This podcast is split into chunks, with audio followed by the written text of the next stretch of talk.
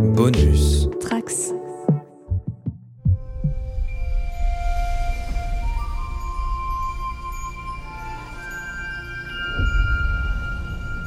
Bonjour à tous les trekkers et trekkies de toutes sortes. Je suis le commandeur Guigui et je suis ravi de vous accueillir à bord de la station du Cadran Pop, le podcast sur Star Trek écoutable dans toute la galaxie et sur toutes vos applications de podcast via le flux du coin pop. Cette fois, ça y est, l'attente est terminée pour la toute nouvelle version de la série Star Trek, Star Trek Strange New Worlds, qui débarque en même temps que la plateforme de streaming qui l'héberge, Paramount+. Alors, est-ce que cette nouvelle série répond à toutes les attentes? Vous le saurez en écoutant ce podcast. Engage.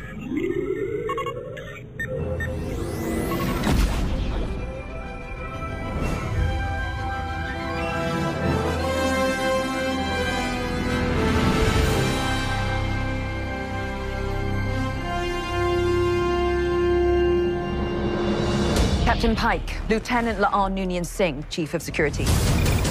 Welcome back and welcome aboard, everyone. When I was a kid, I was the only one to survive.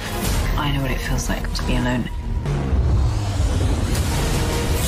You are. Scared. But I can't just keep running. That's just who I am. Working. Et pour en parler, bien sûr, je ne serai pas tout seul, comme d'habitude, je suis avec un équipage d'élite. Nous avons notre capitaine Manu au cerveau positronique, il est avec nous et ça nous fait bien plaisir. Salut Manu. Salut tout le monde, content de vous retrouver après euh, avoir loupé tout le Wordex avec vous. Donc euh, ouais, content d'être là. Ouais, D'ailleurs, t'as bien aimé Lower Decks euh, la ouais, saison j'ai 3 kiffé, ouais, j'adore. Ouais, ouais. Mes séries préférées de Star Trek en ce moment, largement. Enfin, avec euh, Prodigy, quoi. Les séries animées sont les meilleures. Notre enseigne Marie-Paul a revu, elle, toute la saison 1 de Strange New Worlds pour en parler avec nous et ça, ça sent le sérieux. Salut Marie-Paul. Hello, bah oui, j'ai une meuf sérieuse, attends. Alors avec Marina, ils n'ont pas arrêté de parler de la série Andor sur notre Discord interne plutôt que de parler des derniers épisodes de Star Trek Prodigy diffusés actuellement sur Nickelodeon en France. C'est notre Romulien, Romain Brami. Salut Romain. Jolan Trou, les amis. Mais oui, Andorre, c'était très bien, faut bien l'admettre. Et on entendra le journal de bord de notre expert scientifique Romain Nigita qui n'a pas pu être là ce soir. Alors avant de commencer vraiment euh, à parler de Strange New Worlds, on va quand même parler de là où on peut voir la série parce que maintenant ça y est, au jour où, le podcast est diffusé, bah, la série est enfin officiellement arrivée en France sur Paramount+. Donc on avait déjà euh, annoncé l'arrivée de Paramount Plus en France en début d'année et cette fois donc ça y est. Et euh, bah, du coup cette nouvelle plateforme de streaming, elle diffuse donc en exclusivité toute la nouvelle série Star Trek euh, Strange New Worlds, dont on va parler dans ce podcast. Elle est disponible pour tous les abonnés français de Canal Plus Ciné-Série. Euh, le service de streaming Viacom CBS bah, va donc accueillir tout le programme de, Showtime en France et va présenter donc des films de la Paramount, des contenus de Nickelodeon, des diversitissements de MTV et bien d'autres contenus. hein. Donc on peut y retrouver par exemple des séries comme Dexter, Bob l'éponge, South Park. Oh, Bob l'éponge Ah oui, Bob l'éponge, c'est fait partie des un peu des fers de lance de Nickelodeon d'ailleurs. Star Trek et donc et puis bien bien d'autres, hein, comme des films emblématiques de Paramount Pictures comme euh, bah, Le Parrain, Transformers, euh, Missions Impossibles et tout ça. Et pour les allergiques à Bolloré, le public français aura également un accès direct à Paramount Plus via l'application Paramount Plus qui sera sur euh, iOS et Android et via les téléviseurs connectés et les plateformes OTT. Et donc bah ça sera un peu comme pour Disney Plus par exemple, vous n'êtes pas obligé de passer directement par Canal Plus, vous pouvez bah, passer par l'application. Moi c'est ce que je fais par exemple euh, au début avant que ce soit sur ma box SFR euh, bah, j'avais euh, téléchargé l'application mobile et je branchais euh, donc mon téléphone sur ma télé pour regarder par exemple. Donc je pense que je vais faire la même chose pour Paramount Plus. Bienvenue à Paramount Plus. euh, moi, Paramount, c'est une vieille marque qu'on aime beaucoup, hein, puisque c'est la marque de Star Trek. hein, c'est voilà, mais c'est aussi la marque du Parrain, comme tu l'as rappelé. Ils viennent avec pas mal de séries. Euh, bon, alors, au début, comme souvent, quand une plateforme comme ça se lance, ils n'ont pas toutes les séries exclusives qu'ils ont eu aux États-Unis, mais on peut imaginer que d'ici un an, ils auront récupéré l'essentiel. Donc, il y a du Star Trek, il y a une série sur le making-of du Parrain. Il y a pas mal de, bonnes séries sur cette chaîne Paramount Plus. Honnêtement, je sais pas du tout ce que ça va donner en France parce que ça me semble quand même très niche et il manque un gros produit d'appel. Mais euh, moi, je suis vraiment content de voir euh, une chaîne euh, dédiée à Paramount arriver en France euh, comme ça. On sait combien sera l'abonnement? Je l'avais noté et j'ai oublié, mais c'est pas très cher, hein, c'est moins de 10 balles, c'est sûr. Ça doit être 7-8 euros, un truc comme ça. Ouais, mais à force, euh, ça plus ça plus Oui, ça plus sûr. ça, ça fait une offre. euh, Enfin voilà. Je pense que pas tout le monde a les moyens d'avoir tout quoi. Ah bah c'est clair et net, hein, ça c'est sûr. Euh, bah, moi par exemple, je, je prévois de me désabonner de Netflix pour m'abonner à Paramount Plus par exemple. Oui, moi je prévoyais déjà me désabonner de Netflix tout court sans que Paramount Plus arrive, mais là, effectivement. En tout cas, ouais, moi je suis très très impatient et j'espère qu'ils auront très vite euh, euh, les séries The Good Wife et, et The Good Fight euh, que j'ai envie de me revoir et puis bah, de, de voir les épisodes inédits que j'ai ratés parce qu'ils sont passés sur Teva et, et comme bah, j'étais pas très assidu sur mon programme télé, bah, je les ai ratés les dernières saisons. Ça sera 7,99 a priori le lancement de Paramount Plus. En fait. D'accord. Merci. Ou 79,90 par an, ce qui fait à peu près deux mois gratuits. Ouais, c'est ça, c'est ce que j'ai dit. hein, parce que c'est ce que j'ai demandé au Père Noël euh, cette année. Alors avant de rentrer donc dans la zone spoiler et parler vraiment à fond des, des épisodes à proprement parler, on va faire un petit tour de table donc sans spoiler pour savoir qu'est-ce qu'on a pensé de cette saison 1 de Star Trek Strange New Worlds, euh, tout en sachant qu'on a déjà parlé du premier épisode dans un podcast précédent, donc on va pas y revenir, on vous y renvoie si vous l'avez pas écouté, écoutez-le, il est très drôle, en plus euh, on l'a fait avec Giraffe, Euh, c'était vraiment sympathique. Et donc du coup, qu'avez-vous pensé de cette saison dans sa globalité, Manu? Bah écoute, moi j'ai globalement aimé. Je trouve que. hum, Alors je le disais tout à l'heure, les séries animées restent le meilleur de ce qu'on a actuellement à l'écran euh, de Star Trek. Mais euh, c'est la, meilleure- série live pour moi. On passe à côté de quelques écueils de Discovery. Il y en a à côté desquels on passe pas. Je trouve qu'il y a des troupes d'écriture un peu lourds euh, au sein de cette saison. Mais dans l'ensemble, j'étais globalement satisfait de ce retour à des intrigues euh, un peu plus ciblées, euh, tout en développant les personnages. Et en plus, pour moi, je crois que mon épisode préféré, c'est peut-être le final, euh, que je trouve euh, un des épisodes les plus Star Trek de la série, du coup. Et, et c'est bien de finir sur une note positive, parce que euh, on a été habitué euh, régulièrement à, à finir sur du négatif. Et, et là, c'est cool, quoi. Et toi Romain, qu'est-ce que t'en as pensé? Moi, j'en garde un, un bon souvenir, mais pour être tout à fait transparent, j'en garde un souvenir lointain, puisque quand même la plupart d'entre nous l'avons vu euh, soit par nos cousins d'Amérique, euh, euh, soit par de manière honnête, soit de manière honnête mais détournée en ayant abonnement. euh, Paramount Plus sur la télé américaine, enfin avec l'aide d'un VPN ou d'un proxy. Euh, J'en garde un souvenir lointain, mais quand même avec une affection importante pour l'ensemble du casting, qui est très certainement mon casting préféré depuis très très longtemps. C'est-à-dire que je pense que c'est mon casting préféré depuis Deep Space Nine, sans aucun doute même en fait. Et, euh, et voilà, alors je peux pas dire qu'il y ait beaucoup d'épisodes qui m'aient marqué énormément. Mais finalement, si on compare à des premières saisons de séries Star Trek, euh, j'ai quand même le souvenir d'un niveau moyen qui était quand même tout à fait, euh, tout à fait raisonnable, voire assez bon. Euh, donc c'était globalement une réussite. Bah, malgré tout, il me reste pas énormément de choses euh, trois ou quatre mois plus tard. Bah, et toi Marie-Paul?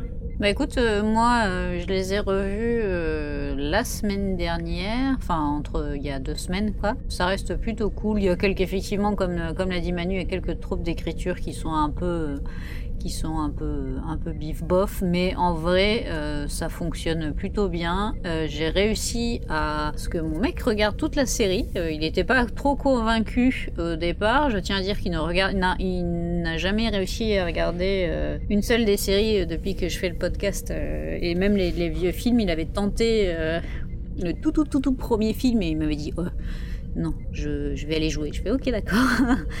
Et euh, en fait, on était en train de regarder For All Mankind, qu'on a lâché à la saison 3 parce qu'en fait, ça commençait à tourner une espèce de soap. Euh, on voyait vraiment plus. Enfin, nous, on voulait voir de l'espace et des vaisseaux, donc je lui dis, mais écoute, il faut que je revoie Strange New Worlds. Et il était hypé, il a, ça a bien marché, il a trouvé que c'était bien. Euh, y a- y a- donc, euh, le cast est vraiment chouette. De les revoir, c'était plaisant. Et je pense que j'ai peut-être plus apprécié le deuxième visionnage que le premier, euh, parce que du coup, effectivement, je me suis rendu compte de trucs que j'avais pas forcément vus euh, au premier, euh, premier visionnage. Donc, globalement, une, une, première saison satisfaisante et, j'ai hâte de voir la suite et j'espère juste que ils se casseront pas la gueule au niveau de l'écriture comme ils ont fait sur Discovery à partir de la saison 3. Ouais, mais c'est vrai que là, ce qui marche bien, c'est le fait d'avoir des épisodes de- bah, avec des histoires bouclées, ce qui fait que quand t'as un épisode qui est nul, ça jette pas l'opprobre ça. sur toute la saison. euh, quand c'est du feuilleton, donc c'est sûr que ça c'est un avantage certain. Parce que moi par exemple, il y a des épisodes que j'ai pas vraiment aimé dans cette saison 1 de Strange New Worlds, et pour autant, bah du coup, comme il y a certains épisodes que j'ai bien aimés, bah voilà, la balance est là et, euh, et c'est plutôt positif pour moi. Et je suis d'accord avec toi et avec Romain, le casting est vraiment formidable. Je pense que c'est vraiment la plus grande réussite euh, qui a été faite euh, bah, dans le Star Trek récent. hein. D'ailleurs, ils s'y sont pas trompés, hein, parce qu'à la base, quand même, euh, Pike et Spock, c'était juste censé être des personnages secondaires, enfin des guests de, pour la saison 2 de Discovery. Et, et le fait que bah, le casting, enfin Hanson Mouse et, et Ethan Peck ont tellement de charisme que bah, du coup, on leur a donné leur propre série, euh, c'est simplement suite à ça. Donc, Les filles aussi ont du carrière pour le coup. Oui, je vais, je vais oui, mettre mais- ma, ma casquette Marie-Paul. D'accord, non, non, mais les je te- filles aussi ont un paquet de charisme. dans Je, cette je série, parle de hein, Discovery. Quand ils étaient dans Discovery, il y avait Ah oui, oui. quasiment que eux deux, et à part numéro 1 qui a fait une très très euh, brève euh, apparition de, de deux minutes. Euh, mais sinon, c'est vraiment eux qui ont été repérés dans cette saison 2 de Discovery, et c'est eux que les fans ont réclamé. On dit, bah tiens, tant qu'à faire, faites donc une série sur eux.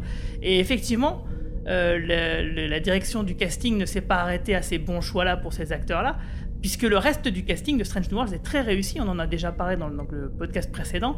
Euh, tous les nouveaux personnages, euh, Ortega, euh, même le recast de Chapel ou d'Oura sont vraiment fantastiques. C'est vraiment des actrices géniales. Les personnages sont plutôt bien écrits, même si on a des réserves dont on va parler sans, aucun, sans aucune vergogne. Mais donc vraiment, du coup, c'est ça qui fait que la série remporte euh, vraiment tous les suffrages, hein, en tout cas chez nous, euh, même si les scénarios, des fois, pêchent, euh, pêchent clairement. Je rajouterais quand même sur la partie épisodique, je me rends compte à quel point c'est essentiel à Star Trek. Alors déjà, comme tu l'as dit, hein, ça permet de plus vite oublier les mauvais épisodes et de mieux se concentrer sur les bons. Et l'autre point qui, qui me semble moi très très important dans la partie épisodique, c'est aussi, et ça c'est vraiment essentiel à mon avis dans Star Trek, c'est la possibilité de changer de ton en fait d'un épisode à l'autre.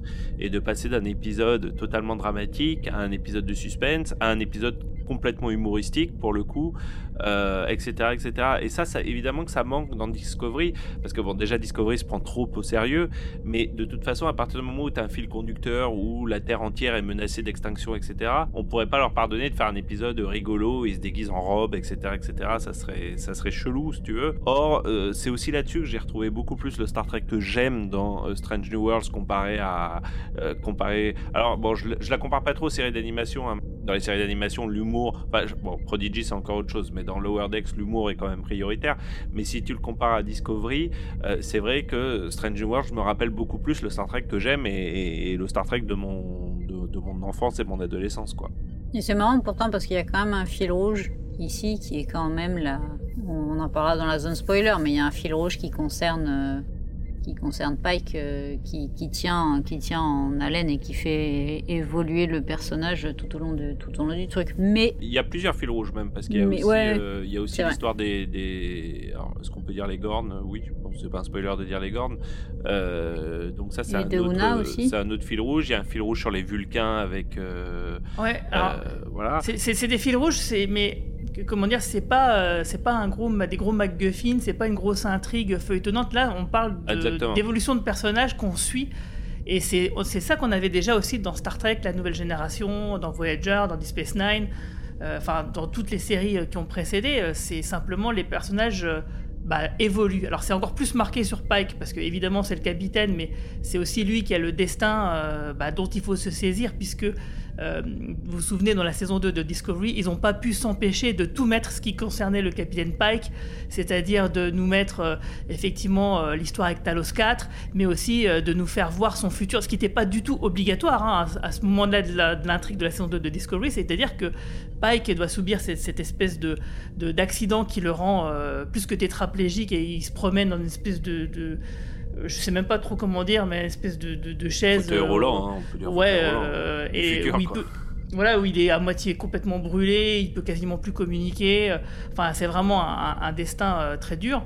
Et ça, ils pouvaient très bien ne pas le mettre dans Discovery saison 2. Ils ont décidé de le mettre parce qu'à ce moment-là, ils se sont dit, allez, on met tout. Peut-être parce qu'ils n'avaient pas forcément de plan de se dire, bah, on va réutiliser ce personnage plus tard. Donc, ils se sont dit, allons-y, jouons la carte du fan service à fond. qui n'est d'ailleurs pas sans poser problème euh, d'un point de vue narratif, puisqu'à partir du moment où Pike lui-même sait à peu près dans quelles euh, quelles conditions il va être euh, impacté, et donc jusqu'avant d'être impacté, il sera plutôt en forme, ça le rend quasiment immortel en fait, parce que si tu sais que tu vas mourir sur le vaisseau avec, euh, tu sais à peu près les membres d'équipage qui sont autour de toi et tout, bah, ça veut dire que tu mourras pas aujourd'hui ni demain a priori quoi.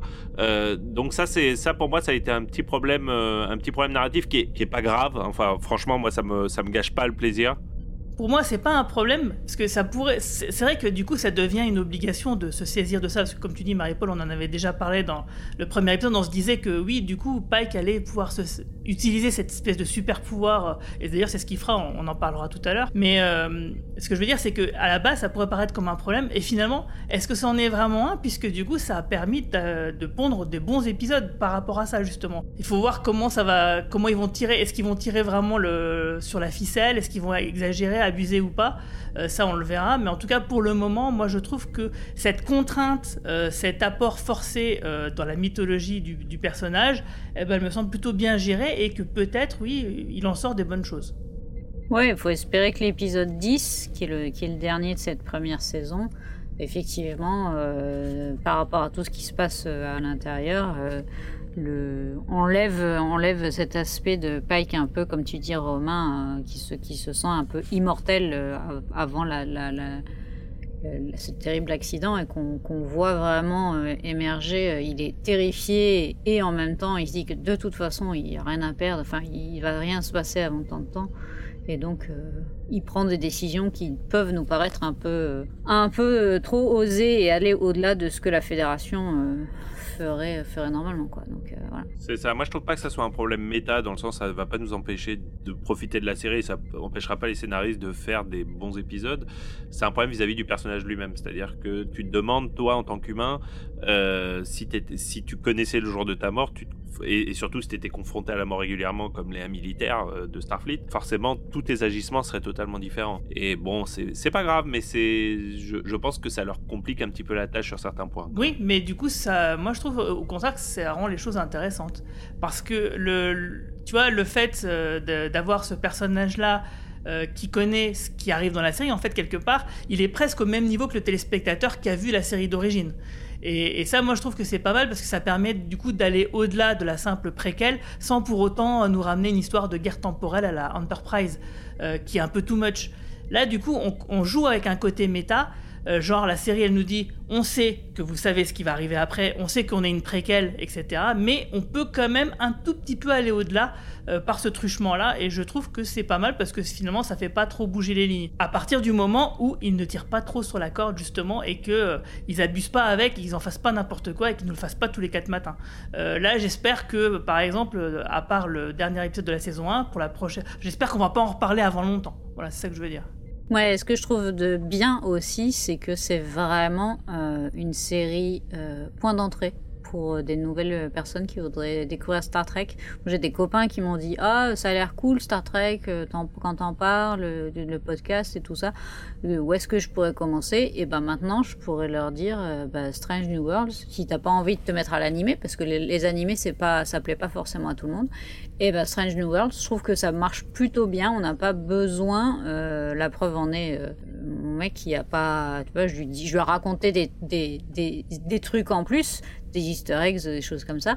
Mais en vrai, euh, si j'avais rien dit, euh, il a trouvé ça, il a trouvé ça chouette, quoi. Non, C'est un très bon point. C'est c'est une, c'est une série qui, qui serait chaudement à recommander à, à un nouveau ou à un nouvel amateur. Et c'est pour ça que c'est finalement très bien que ça soit la série de lancement de, de Paramount Plus. Quoi. Ouais, tout à fait. Parce que c'est vrai qu'elle elle allie euh, plusieurs aspects de Star Trek. Donc on a le côté vraiment de la, la série classique avec un aspect un petit peu euh, kitsch des années 60, mais avec le budget de maintenant au niveau des costumes, des décors, des monstres, etc. Et puis même un petit peu des histoires. hein. Des fois, il y a, y a des éléments qui sont un peu désuets. Mais en plus de ça, on a l'écriture un peu des années 90, euh, de la nouvelle génération, où on a justement donc ces arcs narratifs, ces fils rouges sur l'évolution des personnages, sans pour autant en faire un gros truc feuilletonnant. Donc on a vraiment un peu un mix de plusieurs ingrédients de plusieurs époques de Star Trek qui sont condensés en une, et qui fait que comme effectivement c'est un nouvel équipage qui quand même c'est l'Enterprise malgré tout, c'est un équipage de l'Enterprise, et surtout c'est quand même quelque part c'est le vrai équipage de Gene Roddenberry quand il a créé ce premier pilote qui a été refusé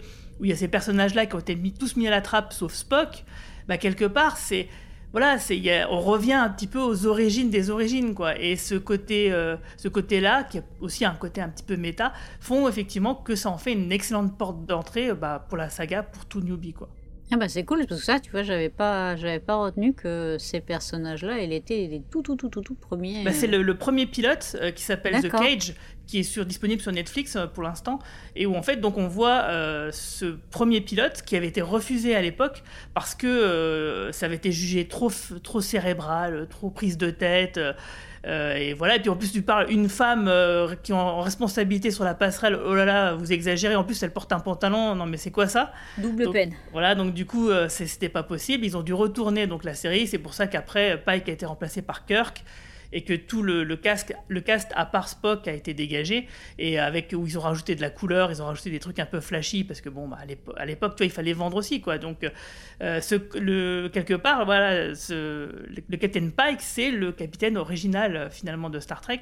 Et donc les, cet épisode euh, The Cage, donc ce premier pilote qui a été abandonné, qui maintenant, on peut le redécouvrir maintenant sur Netflix, hein, c'est depuis peu, hein, depuis les années 2000 qu'on peut, qu'on peut le voir vraiment. Ben, le, contenu de cet épisode-là avait été réutilisé dans le double épisode euh, La ménagerie en saison 1, où en fait on voyait donc euh, Pike euh, qui était bah, justement donc euh, dans son statut euh, de personne en situation de handicap, et du coup on, a, on voyait Spock qui allait enfreindre toutes les règles, détourner l'Enterprise et amener, ramener Pike sur Talos 4 pour qu'il puisse euh, vivre une vie euh, euh, ben, euh, en dehors de son corps, quoi, dans l'illusion des Talosiens. Et, euh, et du coup, cette- ce double épisode-là euh, récupère, enfin, utiliser les trois quarts de l'épisode pilote en une sorte de système de flashback. Quoi. Donc je te laisserai découvrir euh, le- ce double épisode. Et, euh, et donc voilà, donc du coup je trouve que c'était c'est plutôt malin euh, finalement, euh, c'est euh, c'est Star Trek. Quoi. On va rentrer directement dans la zone spoiler. Red alert! Oh, uh, can I help? No. You have offended Hammer, our new chief engineer. No offense intended. I was raised to offer help to anyone with a sensory impairment. That word again. Sir? Impaired. A human in my condition may consider themselves impaired. Hammer may not be able to see, but his other senses compensate. Compensate? They are superior. Uh, I've read that among many things, the Enar have a form of precognitive ability. I knew you were going to ask that, Because you sensed my question before I asked it? because everyone always asks that. Right. Warning. Alors, le deuxième épisode, Les Enfants de la Comète, réalisé par Maja Vrilo et écrit par Henri Alonso Meyer et Sarah Tarkov. Donc, on va voir la cadette Nyota Uhura qui est invitée à un repas avec d'autres membres d'équipage dans les quartiers du Captain Pike, où elle révèle qu'elle n'est pas sûre de son avenir dans Starfleet parce qu'elle s'est enrôlée pour, figurez-vous, pour échapper à la douleur de la mort de ses parents euh, dans un accident. Et durant l'épisode, donc suivrons donc Uhura pour constater qu'elle est plutôt à sa place hein, finalement sur l'Enterprise, même si elle restera réticente encore un peu jusqu'à la fin de la saison. Alors l'aventure du jour, ce sera l'équipage de l'Enterprise qui va chercher à modifier la course d'une comète qui est sur le point de percuter une planète et de tuer donc tous ses habitants qui en sont encore à un degré technologique assez rudimentaire. Mais la comète possède un mystérieux champ de force qui empêche de réaliser toute action contre elle. Uhura va donc faire partie de l'équipage qui se téléporte sur la surface de la comète et qui va découvrir un étrange langage dans un lieu clairement artificiel. Puis un vaisseau spatial qui escortait la comète se positionne entre elle et l'Enterprise. Et ben c'est des extraterrestres qui croient que la comète est une sorte de divinité dont il ne faut pas chercher à contrôler la trajectoire. Alors, en voyant ce deuxième épisode, moi, j'étais un peu tenté de me dire euh, dans ma tête euh, euh, bah, que c'était une bonne occasion de mettre une petite claque derrière la tête d'Alex Kurzman en lui disant bah, Tu vois quand tu veux. Parce que ça montre aussi à quel point bah, Discovery bah, rate ce que Strange New World réussit ici, c'est-à-dire euh, on met un personnage en valeur, donc Uhura, mais on n'oublie pas pour autant le reste de l'équipage où chacun est à sa place euh, dans une histoire intéressante. Donc euh, chacun apporte quelque chose, même si c'est quand même le personnage central reste Uhura.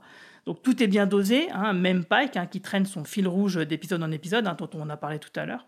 Donc on voit aussi une Uhura qui chante, hein, et ça moi j'ai trouvé que c'était classe. Et le, ce dilemme avec cette putain de comète, hein, les interactions de l'équipage qui bosse ensemble, avec chacun sa place, comme je le disais, personne n'est un génie dans tous les domaines, même si toi Marie-Paul, en tant que linguiste, tu avais quelques réserves il me semble. Ouais, j'étais un peu. euh, J'avais trouvé ça un peu rapide à la première euh, première euh, vision, visionnage. En le revoyant, en, en réfléchissant sur le personnage, etc. en fait, en fait, on bon, c'est la même problématique que sur First Contact, le film. c'est pour moi, ça va, ça, ça va trop vite. Et bon, c'est des génies, ok, je suis pas une génie, euh, mais, euh, mais j'ai trouvé ça, j'ai trouvé ça quand même intéressant. Ça reste, ça reste cool quand même de voir, de voir des, des, premiers contacts avec des, des essais linguistiques et de, de- d'essayer de déchiffrer, et que ce soit le, le son et notamment les notes qui permettent une communication. Est-ce qu'au final, enfin, c'est comme ça que marche une langue, c'est le- par les sons. Et pourquoi pas effectivement communiquer en, chantant. Donc euh, bon, j'ai moins de réserve à la deuxième, euh, deuxième visionnage. Ça, quand on le prend un peu moins, euh, de manière un peu moins sérieuse, ça va, ça passe. T'es une génie, Marie-Paul. T'es juste pas une génie du futur. C'est la seule différence. Non, mais c'était cool quand même. Franchement, euh, c'était ça, c'était ça, c'était chouette quoi. Et puis c'est bien de se concentrer dès le deuxième épisode sur euh, Uhura quoi. Ça, c'était cool aussi quoi. Et ça permettait d'introduire un- une autre grande réussite de cette saison, qui était un personnage qui, lui, n'était pas présent dans, dans The Cage et dans, et dans la ménagerie, qui est euh, l'ingénieur, euh, je ne sais pas son nom, évidemment, puisque j'oublie tous les noms, exactement, et qui était vraiment, qui est vraiment, qui était vraiment, je sais pas si je dois le dire ou pas le dire, mais qui est, qui est vraiment un Qui est vraiment à ce moment-là. euh, qui est vraiment à ce moment-là un chouette personnage et qui avait été aussi un des grandes réussites de, de cette première saison, je trouvais. D'ailleurs, d'ailleurs j'ai trouvé qu'il manquait un peu euh, dans la dernière partie de la saison. Et je trouvais que c'était un- ça faisait partie des nouveaux personnages très très réussis avec un vrai caractère, une vraie originalité. Encore un personnage qui aurait eu toute sa place dans une, une des séries classiques, à mon goût. Tout à fait. Et d'ailleurs, ça me fait penser, est-ce que l'entité qui est liée à la comète, vous l'a- elle a déjà apparu dans le reste de Star Trek Non, alors elle n'était pas apparue dans le reste de Star Trek. Enfin, j'espère que je dis pas une bêtise, Guigui, mais je suis sûr à 99% de non. Ceci étant dit, elle fait penser à des dizaines et des dizaines d'entités, et je pense en particulier à Next Generation. Donc ça aussi, je trouve ça très très typique de Star Trek, cette race un petit peu euh, mystérieuse, probablement surpuissante, en tout cas potentiellement plus puissante que la Fédération et l'Enterprise. Euh, ça aussi, ça, pour moi, c'est très ancré dans, dans les séries classiques, et en particulier dans Next Generation sur cet épisode. Alors justement, c'est marrant que tu dis ça parce que figure-toi que le système Perséphone euh, dont on parle dans l'épisode, eh ben, il sera visité plus tard par l'Enterprise D, donc euh, 105 ans plus tard euh, dans, dans un épisode de la saison 1. Donc euh, tu vois, donc on, même si euh, le- les créatures on les a pas revues, bah, on s'est déjà un peu promené dans, dans ce système-là.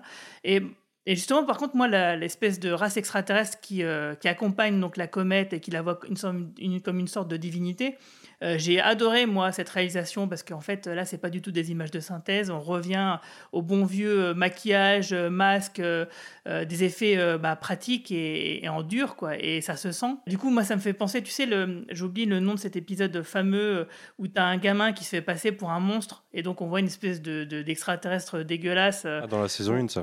C'est dans la saison 1 de, de TOS, oui. Euh, et qu'on voit tout le temps dans le générique de fin. Euh, et du coup, ouais, ça m'a fait penser un peu à ça, donc, euh, de, parce qu'on le voit en fait en gros plan sur le sur l'écran de l'Enterprise. Et du coup, ouais, ça, ça donne un côté très réaliste. Parce que je sais pas si vous avez remarqué, mais euh, il y a son crâne qui gonfle, qui se dégonfle, comme une sorte Ouais, de, respiration. cool, Enfin, il y avait plein d'effets pratiques très sympas qui faisaient que c'était, cet alien était très très classe, quoi. D'une manière générale, tu avais commencé à le dire dans, dans la première partie du podcast, mais le, le production design de la série est, très très au-dessus du lot là encore. euh, euh, pourtant, j'aime bien le mec qui travaille sur Picard, euh, mais Dave Blass, si je dis pas de bêtises.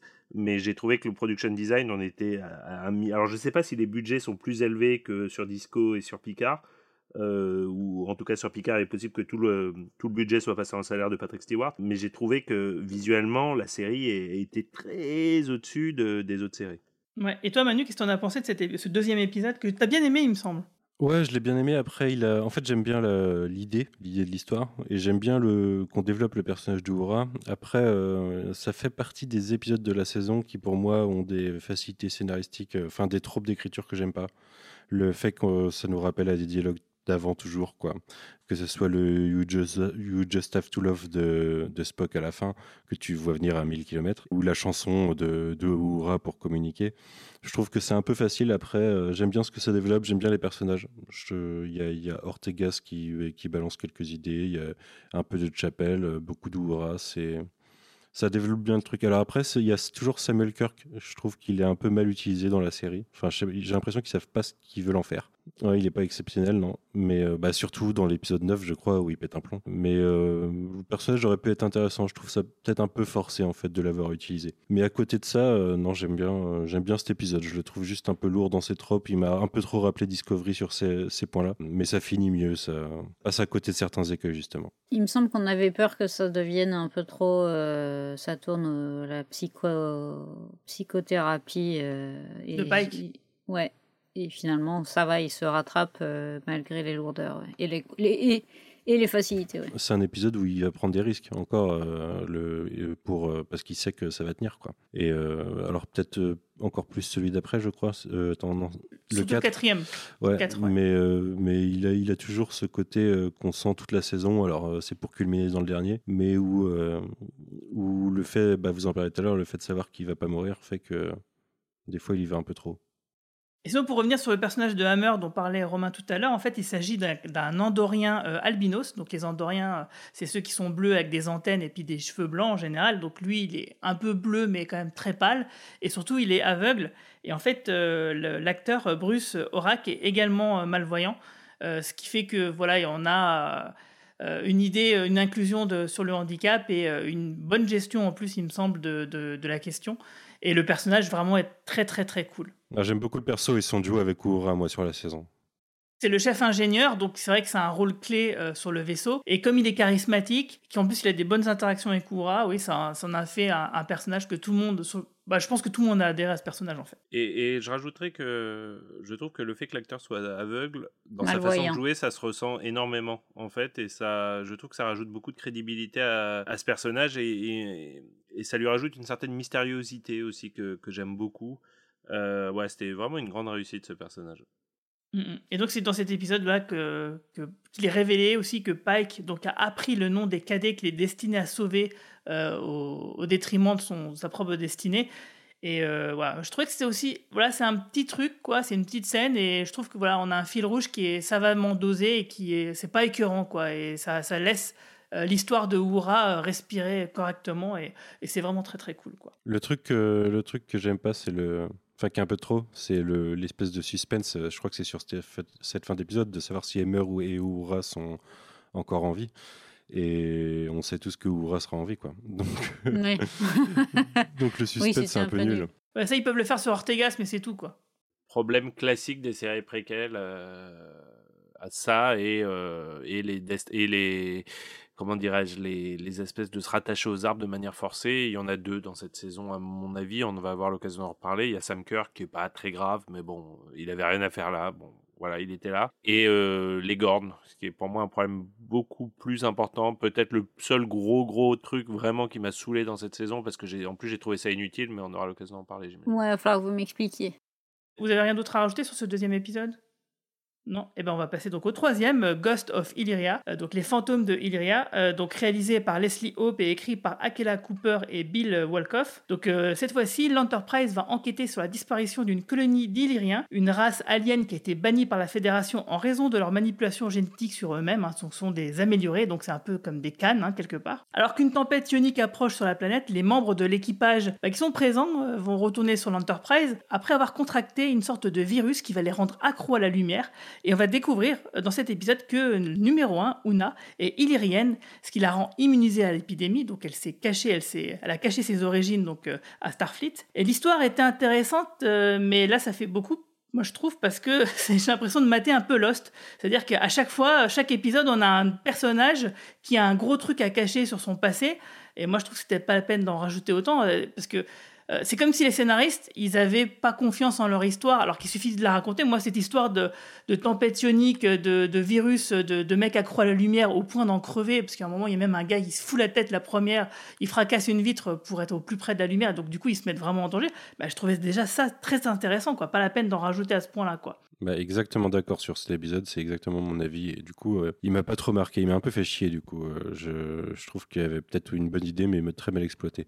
Et comme tu le dis, ce format euh, forcé d'exploration des personnages, bah, tu peux le faire euh, pas à tous les épisodes, ça marcherait très bien aussi, quoi. La métaphore à Lost est très bonne, hein, c'est-à-dire que chaque personnage est exceptionnel. Euh, Était-ce bien nécessaire hein, Je sais pas. Dans, dans, c'est vrai que pour Number One, c'est très certain. Enfin, d'ailleurs, probablement plus sur euh, l'officier de sécurité, mais c'est les deux personnages pour lesquels j'ai trouvé ça particulièrement forcé.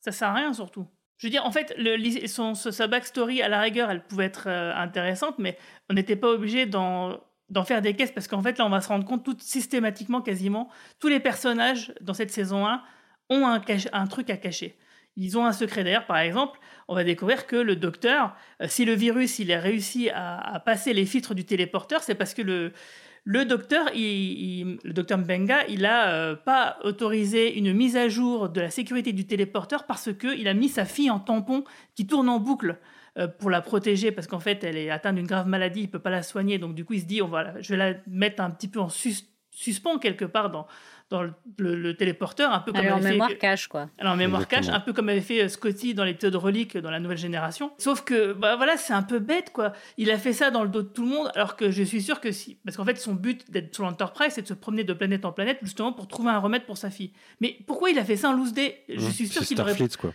Mais ouais, il aurait posé la question est-ce que je peux le faire? Ils auraient dit bah ouais. On va s'organiser pour faire et puis et puis voilà pourquoi le cacher? Ça ça n'a aucun putain de sens quoi. Ils auraient pu arriver à la même chose sans faire que le docteur ait fait ça en loose day. Oui, c'est ça.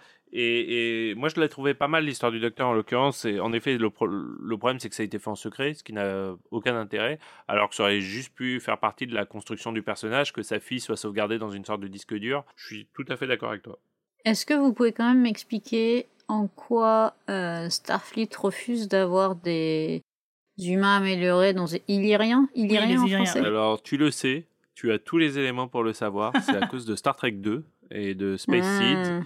Euh, Ouais. car dans, la, dans le, le mythos Star Trek, il y a eu une. tro- Alors, c'est pas clair si c'était la Troisième Guerre mondiale, si c'était avant la Troisième Guerre mondiale, si c'était après la Troisième Guerre mondiale, mais euh, toujours est-il qu'il y a eu une guerre euh, à un moment où les Génique. humains ont commencé à faire de la thérapie génique, je suis pas sûr que ce soit le bon terme, on va dire de l'augmentation gé- génétique en tout cas. Et euh, ben, le problème, c'est qu'à force d'augmenter des gens, il y a un mec qui s'appelait Khan qui a dit Ouais, bah, en fait, on est la race supérieure, on va tous vous niquer. Et euh, bah, après ça, les humains ont dit bah, Finalement, c'était peut-être pas une très très bonne idée et on interdit euh, toute la, toutes les manipulations génétiques sur euh, l'être humain. Euh, en tout cas, on ne sait pas si toutes les manipulations génétiques, mais en tout cas l'augmentation génétique. C'est pas la première fois qu'ils traitent euh, ce sujet dans Star Trek, euh, parce qu'il y a un autre personnage très aimé des fans qui s'appelle Bashir. le docteur Bashir, qui était le docteur du euh, Deep Space Nine. de, de Deep Space Nine, euh, dont on a, dont on va réaliser au bout de plusieurs saisons. hein, c'est vraiment Là, pas c'est évident au bout au de cinq début. saisons quasiment. Au ouais. bout de cinq saisons, qu'il était lui-même un, un augmenté, en fait. Il, le- il le va, cachait.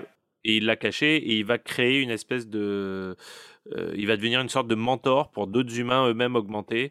Euh, ça fait des, dans Deep Space Nine, ça fait vraiment des super épisodes. C'est des bons épisodes parce qu'en fait, il, il met en lumière justement tous les préjugés et stéréotypes qui accompagnent ce thème dans la fédération.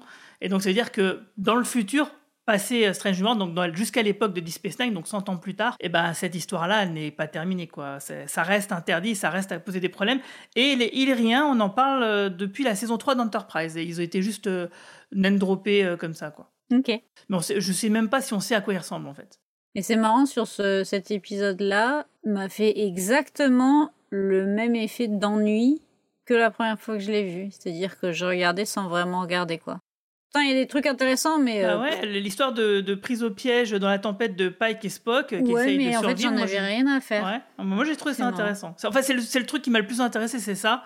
Euh, parce que oui, euh, le fait que bah, du coup, euh, numéro un, c'est avec son sang d'améliorer qu'elle va créer un remède. Bon, bah voilà, je veux dire, c'est c'est du attendu, c'est du classique.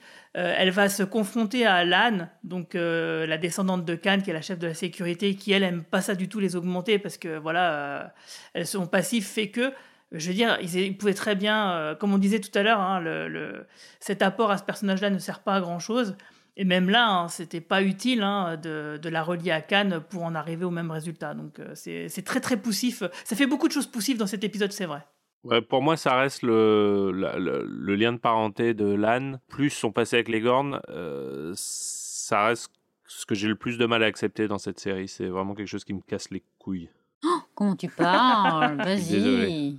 Mais ça m'a saoulé en fait parce que euh, ça m'a saoulé parce que c'est totalement inutile en fait. C'est ça qui m'a c'est ça qui m'a saoulé en fait. Et on aura la c'est totalement confirmation. euh, inutile. Sur toute la saison, hein, ce- ce- le fait d'être lié à Cannes, c'était juste pour faire bien dans les communiqués de presse, parce que finalement, dans la saison 1, ça sert à que dalle. Quoi. Parce que finalement, elle se serait appelée euh, Jean-Michel, ça aurait rien changé. Et même, plutôt que des Gornes, ça aurait été des, des boubous, ça aurait rien changé non plus au reste de la saison, en fait. Quoi. Non, tout ça, Et- c'est du fan service pour. euh, C'est du Ouais, mais fan c'est vraiment du mauvais fan C'est service. Exactement en fait. ce que je voulais dire, c'est contre-productif parce qu'en fait, euh, on- les fans ils attendent pas forcément ce qu'on raccroche les wagons avec tout ce qui a précédé, on en a rien à foutre de ça, on veut juste des bonnes Exactement, dans Star Trek, il y a aussi l'inverse, c'est-à-dire qu'il y a des choses qui ont été rajoutées par la suite et qui faisaient limite des trous euh, scénaristiques par le passé. Et par exemple, je trouve que l'inclusion de la femme de Spock et de son frère euh, dans un autre épisode, euh, eux sont beaucoup mieux amenés et eux, au contraire, justifient leur place dans une préquelle, puisqu'on peut vraiment se demander comment ça se fait qu'on n'avait jamais entendu parler du, frère de Spock par le passé, quoi. Donc, euh, y a des, voilà, quoi, ils ont réussi à faire le meilleur et le pire. Finalement, moi, je continue de penser que ça fait partie des malédictions des prélogies et qu'il y a finalement très, très, très peu de prélogies qui arrivent à s'en, à s'en écarter, à part ce bijou qui est Better Call Saul. Je trouve que toutes les prélogies font toujours les mêmes erreurs encore, encore et encore et encore depuis Star Wars jusqu'à aujourd'hui. D'ailleurs, tu parlais des Gorn, bah justement, on va en parler, puisque l'épisode 4, c'est Memento Mori. Il est réalisé par Dan Liu et écrit par Davim euh, Perez et Beau euh, De Mayo. Donc, euh, on voit l'USS Enterprise qui va tenter de fournir du matériel à une colonie de la Fédération, mais va retrouver bah, de nombreux colons morts. Euh, la chef de la sécurité LAN, Nonin Singh, donc la descendante de Khan, va aider à évacuer les survivants et flaire un piège des Gorn. En effet, elle est la seule survivante d'une attaque de Gorn dans son enfance et reconnaît ici leur mode opératoire. Et effectivement, un navire Gorn va attaquer et fera des dommages importants à l'Enterprise. Donc c'est un épisode clairement où la survie des personnages est en jeu. Alors malgré le fait que effectivement c'est énervant un peu de lier tout aux Gorn, bah, moi j'ai trouvé l'épisode plutôt cool parce que on a vraiment euh, un peu un épisode de, de sous-marin comme on aime bien. Et ça c'est, moi je trouve que c'est plutôt pas mal. Alors les Gorn, il faut en, en parler un petit peu parce que c'est une espèce donc qu'on a vu dans un épisode de la série euh, classique, euh, l'épisode Arena, Et est un qui épisode- moi, ridicule. je- voilà, on est d'accord. Moi je trouve, je trouve un peu, un peu pourri. Je suis pas tout à fait d'accord. Moi, moi, je trouve que c'est un, un- un très très bon épisode. Ah, moi, je parle de, des- du Gorn, hein, qui est ridicule, pas de l'épisode. Mais qui- voilà, Ah. c'est ça, tout à fait. Ah, non, mais qui non, cumule ah. euh, un peu tout ce qui fait que Star Trek est cheap, c'est-à-dire probablement l'une des pires chorégraphies de combat de l'histoire du- de la télévision. Les Gorn eux-mêmes, un costume qui est, qui est, qui est abominable. Mais par contre, le, le- Moi j'aime bien en le design des Gorn, moi justement de la série classique, j'aime bien moi. Bah, en tout cas, je trouvais que la façon dont c'était amené était vraiment réussie. Donc, en fait, Marie-Paul, pour t'expliquer, c'est un épisode dans lequel euh, le capi- une race extraterrestre euh, supérieure, euh, qui est un peu des Q, on- ça pourrait limite être des Q, en fait, qui aime s'amuser avec, euh, avec des, des races inférieures que nous sommes, les humains et les Gorn. Et en fait, ils transportent euh, Kirk et ils transportent euh, un Gorn sur une planète pour qu'ils combattent, en fait. Et le gagnant euh, survivra à la rencontre, en fait. Et euh, bon, évidemment, il y a l'intellect de Kirk qui rentre en compte, etc. mais ce ce qui est particulièrement gênant, c'est que euh, bah alors l'épisode est resté culte, un parce qu'il est bien, mais aussi comme l'a dit Manu, parce que le, Ouais, il est bien, costume, euh, le costume est dit, hein. ridicule. Moi, je le trouve bien, bien. mais en tout cas, le costume est ridicule et il y a, il y a des scènes de combat qui sont des mêmes aujourd'hui, hein, qui sont réutilisées C'est ça. ouais. régulièrement. euh, Même voilà. dans il y a beaucoup d'œuvres de fiction qui se moquent de Star Trek en montrant qui se moquent de. Star Trek à cause de ce combat où à un Mhm. moment il est... Kirk prend un rocher mais enfin tu vois le carton limite il le enfin bon bref Euh, donc épisode culte Euh, mais bon, là il y a eu beaucoup de débats avec les fans épisode aussi bon c'est pas trop grave dans cet épisode, ça le sera plus dans un épisode qui, qui arrive plus tard dans la saison. Il y a quand même énormément de phrases dans la série, dans l'épisode Arena, qui laissent penser, si tu veux, que euh, Kirk ne connaît, enfin que l'humain et Kirk ne, ne connaissent absolument pas cette race, si tu veux. Il dit à un moment donné une race qu'ils appellent les Gorn. Tu vois Donc, le fait comme ça que finalement, tu as l'impression que ça avait déjà été l'ennemi euh, public numéro un euh, à l'époque de Pike, c'est un espèce de redcon qui, une fois de plus, moi, bon, les redcons, des fois, je, faut péter un coup, c'est pas si grave, enfin, etc., etc. Et je suis absolument d'accord avec ça. Quand t'es fan de Marvel, de Star Wars, de Star Trek, t'as l'habitude de tout ça. Sauf que dans ce cas-là, moi, je continue de penser que c'était absolument et totalement inutile. T'aurais fait la, la même chose avec une race extraterrestre jamais vue auparavant ou une autre race qui aurait été apparue comme ça, mais euh, avec moins de détails, ça aurait fonctionné, à, à mes yeux, tout à fait aussi bien. Surtout quand euh, dans l'épisode où ils apparaissent véritablement, c'est quand même un repompage. C'est Alien, c'est Predator en même temps. Bah c'est ça, c'est un espèce de pompage absolu euh, de ça quoi. Et donc, euh, enfin, je trouve ça dommage quoi, de tout ça pour ça quoi. Et en plus, ils sont méga balourds dans Arena, c'est-à-dire que au-delà du fait que le costume est naze, euh, ils, ils- ils sont plutôt justement présentés comme une race euh, supérieurement forte, mais extrêmement balourde en fait, si tu Ouais, veux. ils sont Donc super ça lents. correspond même pas au, au- à ce qu'on en connaît en fait. Oui, parce que là, en fait, euh, clairement, imagine, on redoublerait les scènes et à chaque fois qu'ils disent le mot Gorn, on trouve un autre nom, genre les Glaboniens.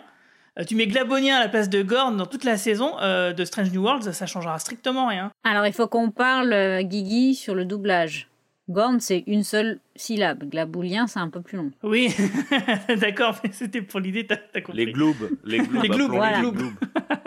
mais tu vois, Ça je suis marche. sûr que. alors là, même moi, je suis pas assez fan de Star Trek, mais je suis sûr que dans Star Trek, tu pourrais trouver une race euh, qui aurait été compatible avec ce, avec ce scénario et l'histoire de, de Lan, quoi.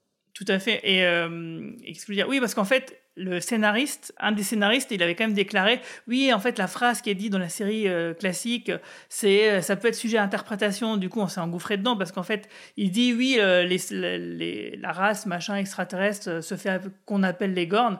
Donc du coup, tu peux comprendre en fait que oui, qu'ils les connaissaient pas et qu'en fait voilà, ils font connaissance quasiment. Mais il me semble qu'aussi tu peux comprendre surtout que euh, en fait ils, ils savent que les Gornes existent, mais ils les ont jamais vus, ils savent pas à quoi ils ressemblent. Et donc du coup voilà, on en a, j'en ai un sous les yeux. Bon a priori euh, c'est eux quoi.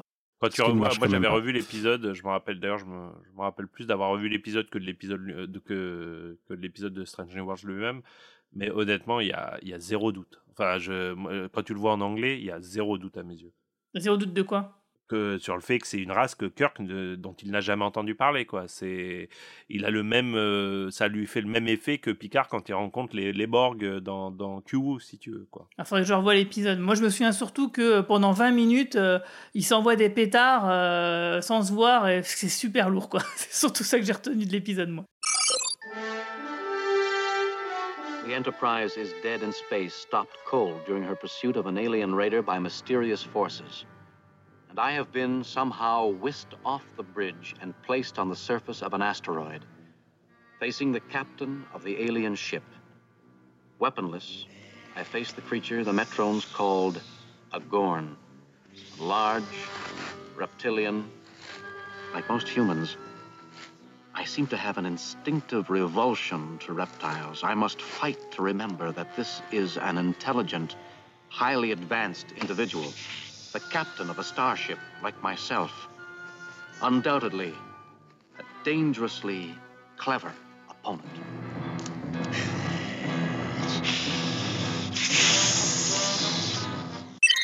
Ouais, en, fait, euh, il y a un truc qui est intéressant euh, dans cet épisode, c'est, on en a parlé plusieurs fois, c'est ce qu'on appelle le super pouvoir de Pike. Et là, il va l'utiliser à fond, le fait de, savoir qu'il ne risque rien euh, jusqu'à une certaine échéance. Bah là, ça va lui faire prendre des risques inconsidérés. hein. Il va s'approcher d'un trou noir, alors que tout le monde lui dit Oh là là, mais on n'est pas sûr du tout que le vaisseau, l'Enterprise, va tenir. Et lui, il fait C'est bon, t'inquiète, ça va tenir. Et, moi, je trouve que ça marche super bien parce que, du coup, dans une autre série, le personnage principal aurait sûrement pris la même, euh, la même décision et on aurait mis ça sur le coup de la chance et ça aurait été un peu facile. Mais sauf que là, oui, Pike, même sans le dire, parce que là, c'est pas du tout appuyé, hein, c'est nous qui interprétons, mais c'est plutôt, c'est plutôt clair que euh, dans la tête de Pike, il peut se permettre de prendre des paris comme, euh, comme ça complètement ouf en se disant c'est bon, je sais que ça va tenir parce que si ça tient pas, l'e- l'Enterprise explose, je meurs, donc voilà, donc ça peut pas arriver, donc c'est que l'Enterprise va fonctionner. Et moi, je trouve que c'est un raisonnement, c'est un, un trope d'écriture qui pourrait être euh, intéressant à utiliser euh, tout au long de la, de la série et qui pourrait être décliné de nombreuses façons et peut-être même être fois, euh, être fois contredite ou enfin ça peut amener des trucs intéressants je pense. Mais qui me semble dangereux sur le long terme quand même. Ah, c'est toujours pareil, c'est ce que je disais tout à l'heure. Hein, c'est, euh, il faut vraiment pas qu'ils tirent euh, trop dessus et qu'ils donnent, euh, bah, qu'ils inventent d'autres choses, hein, tout simplement. En tout cas, Manu, tu disais dans le générique, euh, il y a canoniquement un Manu Nonyan Singh qui est le frère de Lan. Avais le, le relevé ça dans le générique. Oui, oui, oui. Mais moi, c'est un épisode que j'aime beaucoup. hein. Je... Alors, j'ai pas eu trop l'occasion d'en placer avant. Mais j'entends tous tes arguments, euh, Romain. Je suis euh, absolument d'accord avec euh, le fait que c'était inutile. Cependant, que ce soit. Enfin, j'aime beaucoup le personnage de Lan et que ce soit son rapport avec euh, avec Khan ou son ou, les Gornes et le fait qu'on n'ait pas utilisé une autre espèce plutôt que les Gornes, bah moi je fais partie de ceux qui s'en foutent. Clairement c'est une redcon. hein. Clairement c'est enfin une redcon qui change les choses. Mais euh, ça me perturbe pas. J'aime bien en fait ce que font les Gornes. Enfin les épisodes les deux épisodes des Gornes, c'est pour ça que j'ai mis le 4 et le 9 dans ma dans ma liste parce que euh, je trouve que ça fait quelque chose d'un peu différent de ce qu'on a l'habitude de voir tout en euh, respectant l'esprit de Star Trek. J'aime beaucoup euh, le fait qu'on dans cet épisode alors déjà euh, Fait euh, vite euh, confiance à Lan parce que euh, il sait qu'elle connaît le truc quoi. Mais on, a, Starfleet et Pike qui sont confrontés à une espèce qui va à l'encontre des croyances de Starfleet. La croyance qu'ils peuvent toujours réussir à quelque chose via la négociation, via la discussion. Et là, clairement, c'est une espèce qui, comme les Borg plus tard, bah, est intransigeante et, et, a pas besoin et pas envie de discuter. Quoi. Il y a un autre truc, enfin, il y avait une troisième, une troisième possibilité qui aurait été un peu plus fine à mes yeux, euh, qui d'ailleurs relève presque d'une faute scénaristique. Elle les appelle les Gornes, mais finalement c'est pas très clair comment elle sait qu'ils s'appellent les Gornes, parce que elle était gamine, elle, elle avait pas de traducteur, et les Gornes ils s'expriment avec des je sais pas si on l'entendra bien dans le micro, mais un espèce de bruit d'oiseau en fait. Ou, Comme toute entité extraterrestre qui ne parle pas. Oui, c'est ça, il parle pas. Donc déjà, comment pourquoi elle est gorne Enfin, c'est jamais expliqué. Et en pensant ça, ça me fait penser à une pirouette scénaristique qui, pour le coup, été potentiellement cool, toujours un peu forcée, mais potentiellement cool. C'est-à-dire que toi, en tant que spectateur omniscient qui a vu Star Trek classique, tu sais qu'ils parlent des gornes, mais que eux, euh, à ce moment de l'histoire de Star Trek, n'en ont aucune idée. Ce qui expliquerait pourquoi, euh, des années plus tard, Kirk, euh, quelques années plus tard d'ailleurs, Kirk n'en a pas entendu parler. Parce que c'est vrai, après tout, Guigui, toi qui as la science infuse, comment c'est-elle qu'ils appellent les Gornes, les Gornes? Bah en fait, c'est justement la fameuse race des Q qui le dit. À un moment, il dit voilà, la race que vous appelez les Gornes ou qu'on appelle les non, Gornes. Non, je te parle dans Strange New World. Dans Strange New World, on n'a pas d'explication. Ouais. Mais est-ce qu'on a, est qu'on a besoin d'avoir une explication à tout de pourquoi une personne sait quelque chose? Moi, il y a un truc qui me perturbe bien plus, c'est vous en avez pas parlé depuis le début, mais. Ah. Et Marie-Paul en a pas parlé, et ça, ça me choque. Bah, c'est que quand elle voit dans son souvenir son frère qui lui donne le, le, code, le code, c'est littéralement du morse, c'est une transcription de symboles lumineux en lettres qui pour faire des mots en anglais, quoi, ça n'a pas de sens. Ah c'est pas comme ça que ça fonctionne un langage. J'allais y venir, ouais. je suis d'accord. ça fonctionne pas comme ça, un putain de langage, quoi. c'est complètement débile. Voilà, désolé, j'ai tué le débat. non. C'est un bon point, ceci étant dit. Non, mais, mais, mais ça, ça rejoint un peu la facilité du, du, cryptage de Uhura dans l'épisode dans 2, quoi. Mais là, c'est vrai que là, on atteint un niveau. Euh, Ou la, fin de la saison 4 de Discovery, c'était un peu le même problème aussi. Hein. Mhm. Moi, que quelqu'un fasse ça dans Star Trek, je trouve ça. Là, c'est une faute scénaristique. Enfin, c'est. Embaucher des linguistes, les gars. Attends, il y a une autre euh, faute, je trouve, scénaristique euh, qui est un peu passée inaperçue, c'est-à-dire qu'ils vont sur une colonie à la base, on est d'accord? Les, les colons, ils sont tous bouffés par les gornes, etc. Mais en fait, figurez-vous que cette planète euh, colonisée, elle est quand même très proche d'un putain de trou noir. Donc, euh, je trouve que quand même, euh, la colonie, elle était quand même en, danger, en sursis, quoi. Donc, c'est quand même bizarre d'établir une colonie à côté d'un trou noir qui est, qui est juste à côté, en fait. Peut-être qu'ils étudiaient le trou noir, tu sais pas ça. Bah ouais. Ah, peut-être. Deep, Space Nine, c'est pas à côté d'un trou noir? Non, c'est un, une faille dimensionnelle. Ah, pardon, excusez-moi. Oh là là, je vais me faire taper dessus. Un trou de verre stable, le seul trou de verre stable de la galaxie en plus. Euh, oui, t'as raison, Manu. C'est, ça me va. Je, j'aime beaucoup cette, euh, cette explication. Moi, maintenant, les gens que j'aime pas, je, leur, je les traite de trous de verre instables. De toute façon, c'est des colons, ils méritaient de mourir. Ah, pardon. oui, alors colon, dans l'infinité de l'espace, ça n'a pas tout à fait la même définition que colon quand tu vas faire chier des, pauvres indigènes. C'est des explorateurs. Voilà. C'est des explorateurs. Le terme colon est un petit peu. Puis bon, c'est Thanksgiving, soit un, petit peu, un peu de pitié pour les colons, merde. Passons à l'épisode suivant. donc passons donc au cinquième épisode. Donc on est déjà à la mi-saison euh, avec l'épisode de Spock Amok, donc euh, qui euh, bien sûr a directement lié à l'épisode Amok. C'était Amok Time, hein, c'est ça, dans le deuxième. Ouais, donc le premier épisode de la deuxième saison.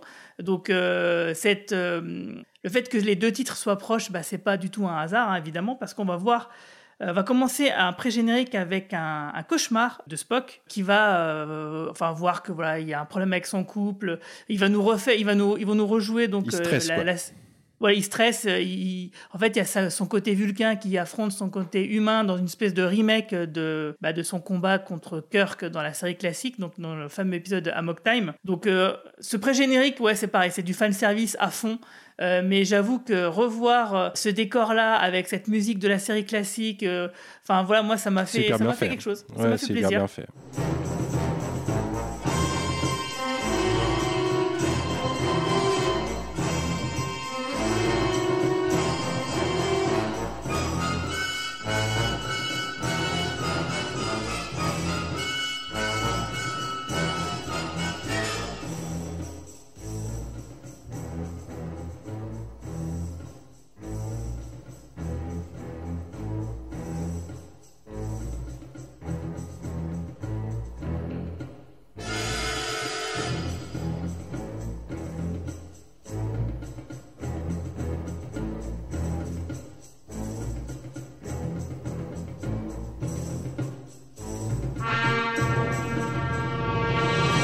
C'est marrant parce que j'allais, je viens, de, je viens de faire une recherche sur Google parce que Amok est aussi le titre d'un excellent album et je me souviens plus du groupe et c'est Atoms for Peace que j'aime beaucoup. Et donc je découvre qu'en fait Amok est, un, est en ethnologie une personne qui est dans un état de folie meurtrière. Excusez-moi, je voilà donc. C'est complètement euh, logique euh, vu ce qui se passe dans la série classique. euh, Ah, tu savais pas ça, Marie-Paul Ah, Mais non, mec, je travaille avec des dictionnaires quand même. Hein. Ah, Moi, c'est un mot que j'utilise deux, trois fois par jour. On a perdu contexte. Ouais, en fait, on parle de toi, euh, j'imagine, euh, avec ce terme. Donc, en fait, ce fameux épisode est réalisé par Rachel euh, Letterman et écrit par Henri Alonso Meyer et Robin Waserman. Donc, on voit aussi au-delà donc de ce fameux pré-générique, qui n'est qu'un pré-générique, hein, qui montre l'état d'esprit de Spock. On- En fait, c'est parce que l'équipage est en congé pendant que l'Enterprise subit des réparations suite à, à ce qui s'est passé dans l'épisode précédent, parce que bon, l'Enterprise, il a quand même pris cher hein, face aux Gorn. Donc ils sont pas sur Deep Space euh, 57 pour euh, faire réparer euh, le, vaisseau, mais sur la base numéro 1 de la Fédération. Et pendant que donc Spock va s'interroger sur son couple et vivre un épisode à la Freaky Friday, c'est-à-dire qu'il va échanger son corps avec sa fiancée T'Pring, euh, ben on va voir numéro 1 et Lan qui elles vont tomber sur deux enseignes qui se promènent dans des endroits qui sont pas autorisés du vaisseau et ils font parce qu'ils font une sorte de jeu de- d'enterprise bingo, c'est-à-dire de faire toute une liste de trucs un peu un peu un peu bêtes euh, et qui font partie voilà d'une sorte de jeu quoi. Il faut avoir tout fait pour euh, dire voilà j'ai rempli mon enterprise bingo donc c'est un une petite story B euh, sympathique quoi. Et donc du coup bah, le fait que Spock et T'Pring aient, aient, échangé leur corps, bah, ça va nous permettre d'en savoir plus sur T'Pring. On va savoir qu'en fait elle travaille à la réhabilitation de criminels vulcains en fait qui refusent la logique. Euh, donc c'est plutôt intéressant et ça va révéler son importance plus tard. Et en fait, euh, c'est à ce moment-là que justement Spock doit gérer avec Pike justement une discussion, euh, des négociations diplomatiques parce qu'il y a un peuple extraterrestre qui hésite entre rejoindre la Fédération ou s'allier aux Klingons et aux Romuliens. Donc forcément, il y a un petit enjeu, même si euh, finalement c'est un épisode qui est plutôt léger et puis que ça, ça parle surtout autour d'une table. quoi. Donc voilà, je sais que Romain Nigita, lui, il a pas du tout aimé cet épisode. Euh, mais par contre, toi, Romain Brami, t'avais bien aimé, il me semble. Ah, moi, je crois que c'est mon épisode. euh, ouais, c'est peut-être mon épisode préféré de la saison, pour le coup. Euh, déjà parce qu'il introduit euh, mon personnage préféré de la saison. Qui Ah est, non, euh, on la voyait déjà dans le premier.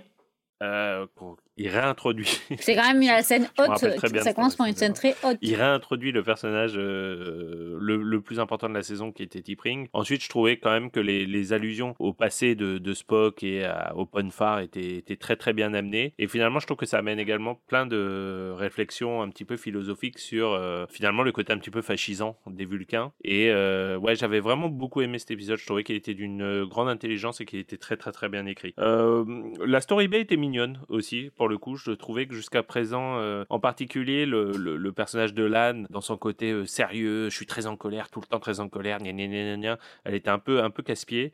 Et, euh, et je trouvais que le- la story B très très très légère, euh, non seulement était réussie, mais là encore, cette légèreté, moi, je l'ai toujours trouvée essentielle dans Star Trek et elle m'a fait, elle m'avait fait beaucoup de bien à ce moment-là de la je saison. suis d'accord, c'est un de mes épisodes préférés de la saison. Il fonctionne très bien pour moi. Toutes les intrigues fonctionnent en fait dans cet épisode. Alors, c'est un body swap. C'est- ça passe ou ça casse le body swap, et là, ça marche. Alors, je pense, euh, Romain le suggérait que c'est difficile de pas être amoureux de T'Pring. Il y a un, truc qui m'emmerde dans l'épisode. euh, je, le, je le cale tout de suite parce que j'en ai déjà parlé avec vous. C'est le. Enfin, il y a deux trucs techniquement. C'est le côté euh, trop humanisant récemment de, des, Vulcains. Les Vulcains, ils sont clairement, c'est une autre espèce qui fonctionne pas pareil. Et on a tendance à trop chercher à les humaniser. Là, c'est le cas de. Enfin, alors Spock, c'est sou- c'est souvent, mais là, on humanise aussi T'Pring. Même si, alors tu disais, euh, enfin, le côté fascisant des, des Vulcains, euh, c'est hyper passif-agressif dans les relations intimes déjà. hein. C'est euh, c'est vraiment, euh, j'aimerais pas être dans ce genre de relation en fait, parce que c'est c'est compliqué. Le deuxième truc qui m'emmerde, c'est pourquoi. Attends, t'aimerais pas être dans ce genre de relation Bah, avec si. T'Pring Ok. Avec la robe qu'elle a dans le, dans le pré-générique, sérieux? Ad- admettons, admettons. Non mais le, Robe d'une grande couturière. Le deuxième truc qui m'emmerde, c'est le, le fait qu'on fasse un épisode sur pourquoi la relation de T'Pring et Spock va foirer, tout en faisant en sorte que ça finisse bien dans l'épisode. Et ça, je trouve ça un peu dommage parce qu'on sait très bien que ça va pas finir bien, exactement pour ces raisons. Et du coup, je trouve ça presque contre-productif de faire ça parce que tu fais avancer des personnages qui au final vont pas avancer. Oui, Donc, mais alors euh, attends, est-ce qu'ils n'ont pas fait ça plutôt pour faire avancer le personnage de l'infirmière Chapel qui est amoureux secrètement de, de Spock? Oui, aussi, mais ça, il y a d'autres épisodes Elle a un dans la crush, saison qui le font, quoi. amoureuse. Mais, euh, mais C'était pas, enfin, c'est pas pour moi, c'est pas censé être le but premier de cet épisode. Mais après, je trouve que euh, vraiment les intrigues marchent bien, les différentes, euh, enfin, tout le, la partie Lan et Una euh, excellente. Pareil pour Chapel et Ortegas. Alors, si ce n'est que Ortegas reste clairement un symbole lesbien mis tel quel au sein de Star Trek, mais ça peu importe, on a toujours eu le, le côté ancré à une époque au moment d'une série, même si c'est pas cohérent d'un point de vue euh, narratif. Quoi. Mais euh, l'autre truc que j'adore, c'est l'espèce empathique, toute la partie euh, justement sur les différents débats et, les, deux petits discours de Pike au sein de l'épisode. Je trouve que ça marche vachement bien. En fait, ça c'est du, du vrai Star Trek dans dans l'idée quoi. Essayer de, comprendre l'espèce qui est en face et de, trouver où on peut s'accorder, et, euh, et ouais ça c'est cool. Bah moi, il y a deux trucs que j'ai pas aimé dans l'épisode. C'est euh, la musique. Alors pas la musique en tant que telle, mais son utilisation, c'est-à-dire que euh, elle est appuyée avec un, voilà, c'est des, des musiques rigolotes au moment où c'est drôle pour te dire ah là c'est drôle, t'as vu. Euh, ça, franchement, on n'avait vraiment pas besoin. Et l'uniforme vert, qui ne va pas beaucoup à Pike, je trouve. Ça va bien à Kirk, à William Shatner dans la série classique, mais là, non, arrêtez. Ne lui remettez plus jamais ça sur le Non, dos, pas ça, ça ne va à personne, c'est tout. C'est, c'est- ça peut pas marcher. C'est moche. T'as juste pas aimé le fait qu'il ressorte encore la musique du Cal, euh, Califi euh, qui est utilisée. Donc, comme, Ah non. comme, Ah, comme j'ai réagi. Non, mais comme je, comme je disais, euh, mon mec a dit Mais, mais, mais je connais cette musique, mais, mais ça vient de Futurama. Je bah non, je pense que ça vient d'autre chose. Et après, et après, on a cherché ensemble et on a vu cette fameuse scène, effectivement, de quand on tape Spock, Spock Kirk qui, se fout sur la, qui se fout sur la gueule. C'est la musique emblématique de, de Gérald Fried euh, qui a été euh, utilisée donc, ouais, pour cet épisode-là, mais qui a été réutilisée plusieurs fois dans la série et, et qui reste donc euh, ouais, très très marquante bah, pour tous les trekkers. Quoi. Ouais, ouais, une fois que tu l'as entendu, tu, tu ne peux plus l'oublier, je pense. Exactement. Je suis d'accord avec Manu sur le fait d'humaniser trop les Vulcains, même si le body swap fonctionne et que les deux ils sont très drôles et que ça, ça fonctionne, ça fonctionne bien. Mais oui, c'est trop humanisé et faire nous faire croire que ça va rater pour finalement pas rater. C'était pas. Ouais, c'était c'est un pas- peu lourd, ouais. C'est euh, mais mais ça reste un ça reste un chouette épisode quand même malgré tous les tous les, les défauts que vous avez soulignés euh, tous les tous les trois quoi. Mais c'est marrant que Spock euh, rêve de T'Pring qui invoque donc un qualifi qui est une sorte de rompage de fiançailles, quoi, euh, de rituel, de cérémonie, parce que c'est clairement ce qu'elle fera à peu près 8 ans plus tard dans la saison 1 de la série classique. Donc voilà, là-dessus, il, il avait une bonne intuition, Spock, en fait.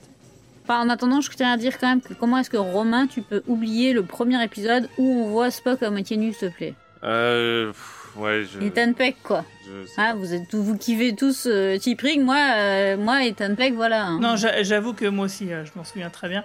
Et euh, sinon, euh, par contre, ouais, pour Chapel, c'est quand même plus qu'un crush, hein, parce que sinon, c'est un crush qui dure 10 ans quand même. hein, donc, euh... Eh, mais je sais pas, moi. j'ai Ah, pas ouais, vu, t'inquiète, mais t'inquiète. C'est- c'est- c'est- je pense que c'est un peu plus qu'un Spoiler. crush. Et, et, ça, on en reparlera justement dans, dans deux épisodes. J'aime beaucoup la scène de l'interrogatoire des enseignes, mais, euh, mais voilà. C'est bien, moi je trouve, euh, oui, effectivement, de, cette légèreté, parce qu'en fait, ça, il n'y a pas d'enjeu, quoi. C'est juste bah, deux personnages qui s'amusent en vrai, et, euh, et ça, ça montre un peu le quotidien de cet équipage, et c'est clairement ça qui nous manquait dans Discovery et Picard, et donc ça fait vraiment plaisir de le retrouver, Euh, même si on peut avoir des réserves, bah, franchement, ça fait plaisir au moins de découvrir les personnages par rapport à ça, parce que moi, ce qui m'énerve, c'est quand il y a des personnages, c'est c'est que des fonctions, et en fait, ils n'ont pas de personnalité, on ne sait pas ce qu'ils aiment, on ne sait pas ce qu'ils détestent, on ne sait pas comment ils se comportent au quotidien. Et, et là, on a un peu de ça, donc du coup, ça donne corps un peu à ces personnages-là, et c'est ça qui nous aide à les aimer, en fait. Et c'est pas pour rien, du coup, comme tu le disais, Romain, c'est sans doute un des meilleurs équipages en live action qu'on a vu depuis Deep Space Nine, et c'est vrai que je suis plutôt d'accord avec ça. Donc le sixième épisode, euh, alors là, ça va être un peu dur de le dire en anglais, pour moi. Lift us where suffering cannot reach. Ah, merci beaucoup Marie-Paul.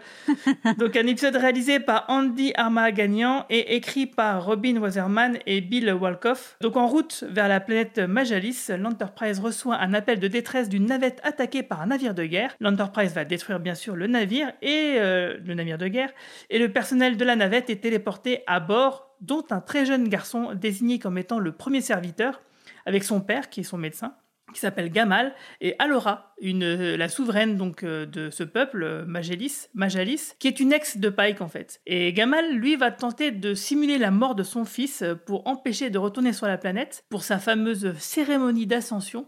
Mais ça va foirer, bien sûr, et Pike est autorisé à assister à cette fameuse cérémonie où le cadavre du premier serviteur euh, précédent est retiré d'une machine et où le nouveau premier serviteur est donc connecté à sa place. Et donc Pike, bien sûr, il va être horrifié de cela, mais incapable de l'arrêter, et Alora explique que Magelis ne peut pas fonctionner, ne peut pas rester une société paradisiaque si un enfant n'est pas sacrifié à la machine. Alors la colonie rebelle de Majalis qui s'oppose à cette pratique, bah, c'est celle qui attaquait en fait leur vaisseau au début de l'épisode et Gamal, euh, le père donc du fils du premier serviteur, les avait rejoints pour tenter de le sauver justement son fils.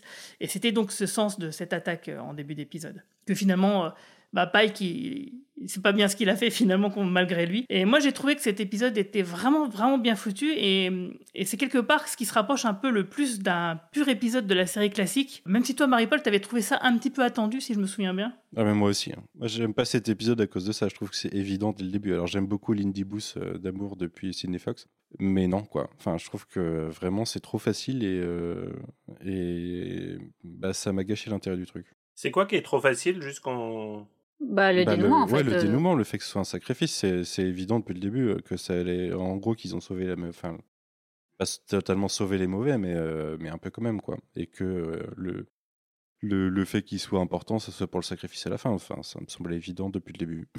Je sais pas. J'ai l'impression qu'en fait Star Trek a déjà fait ça mieux dans le passé et du coup et beaucoup de séries et beaucoup d'œuvres en ont découlé et, et, et l'ont refait aussi et du coup maintenant le refaire dans Star Trek ça marche pas quoi. C'est pas que ça marche pas, c'est juste que tu as zéro surprise. Ouais, voilà. Bah, du coup, ça marche. Ouais. C'est vrai qu'on n'a pas toujours besoin d'être surpris pour trouver que quelque chose est bien fait. Et là, je trouve que c'est pas bien fait, du coup. Faudrait que je revoie l'épisode. c'est, je crois que c'est le seul que j'ai pas vu, euh, j'ai pas vu deux fois, donc c'est vrai que j'ai pas. Moi, j'ai bien aimé. Euh, ah, mais c'est vrai, moi, je suis peut-être cré... En fait, je me rends compte que dans cette saison 1, moi, je suis vachement crédule. Euh, parce que, non, mais sérieusement, c'est vrai. souvent, en général, je, je, je, détecte les trucs longtemps à l'avance. Euh, mais là, euh, je, je, ouais, là tu te laisses porter, c'est vrai. Ouais, je me laisse vraiment porter, c'est vrai. Hein. Mais c'est bien.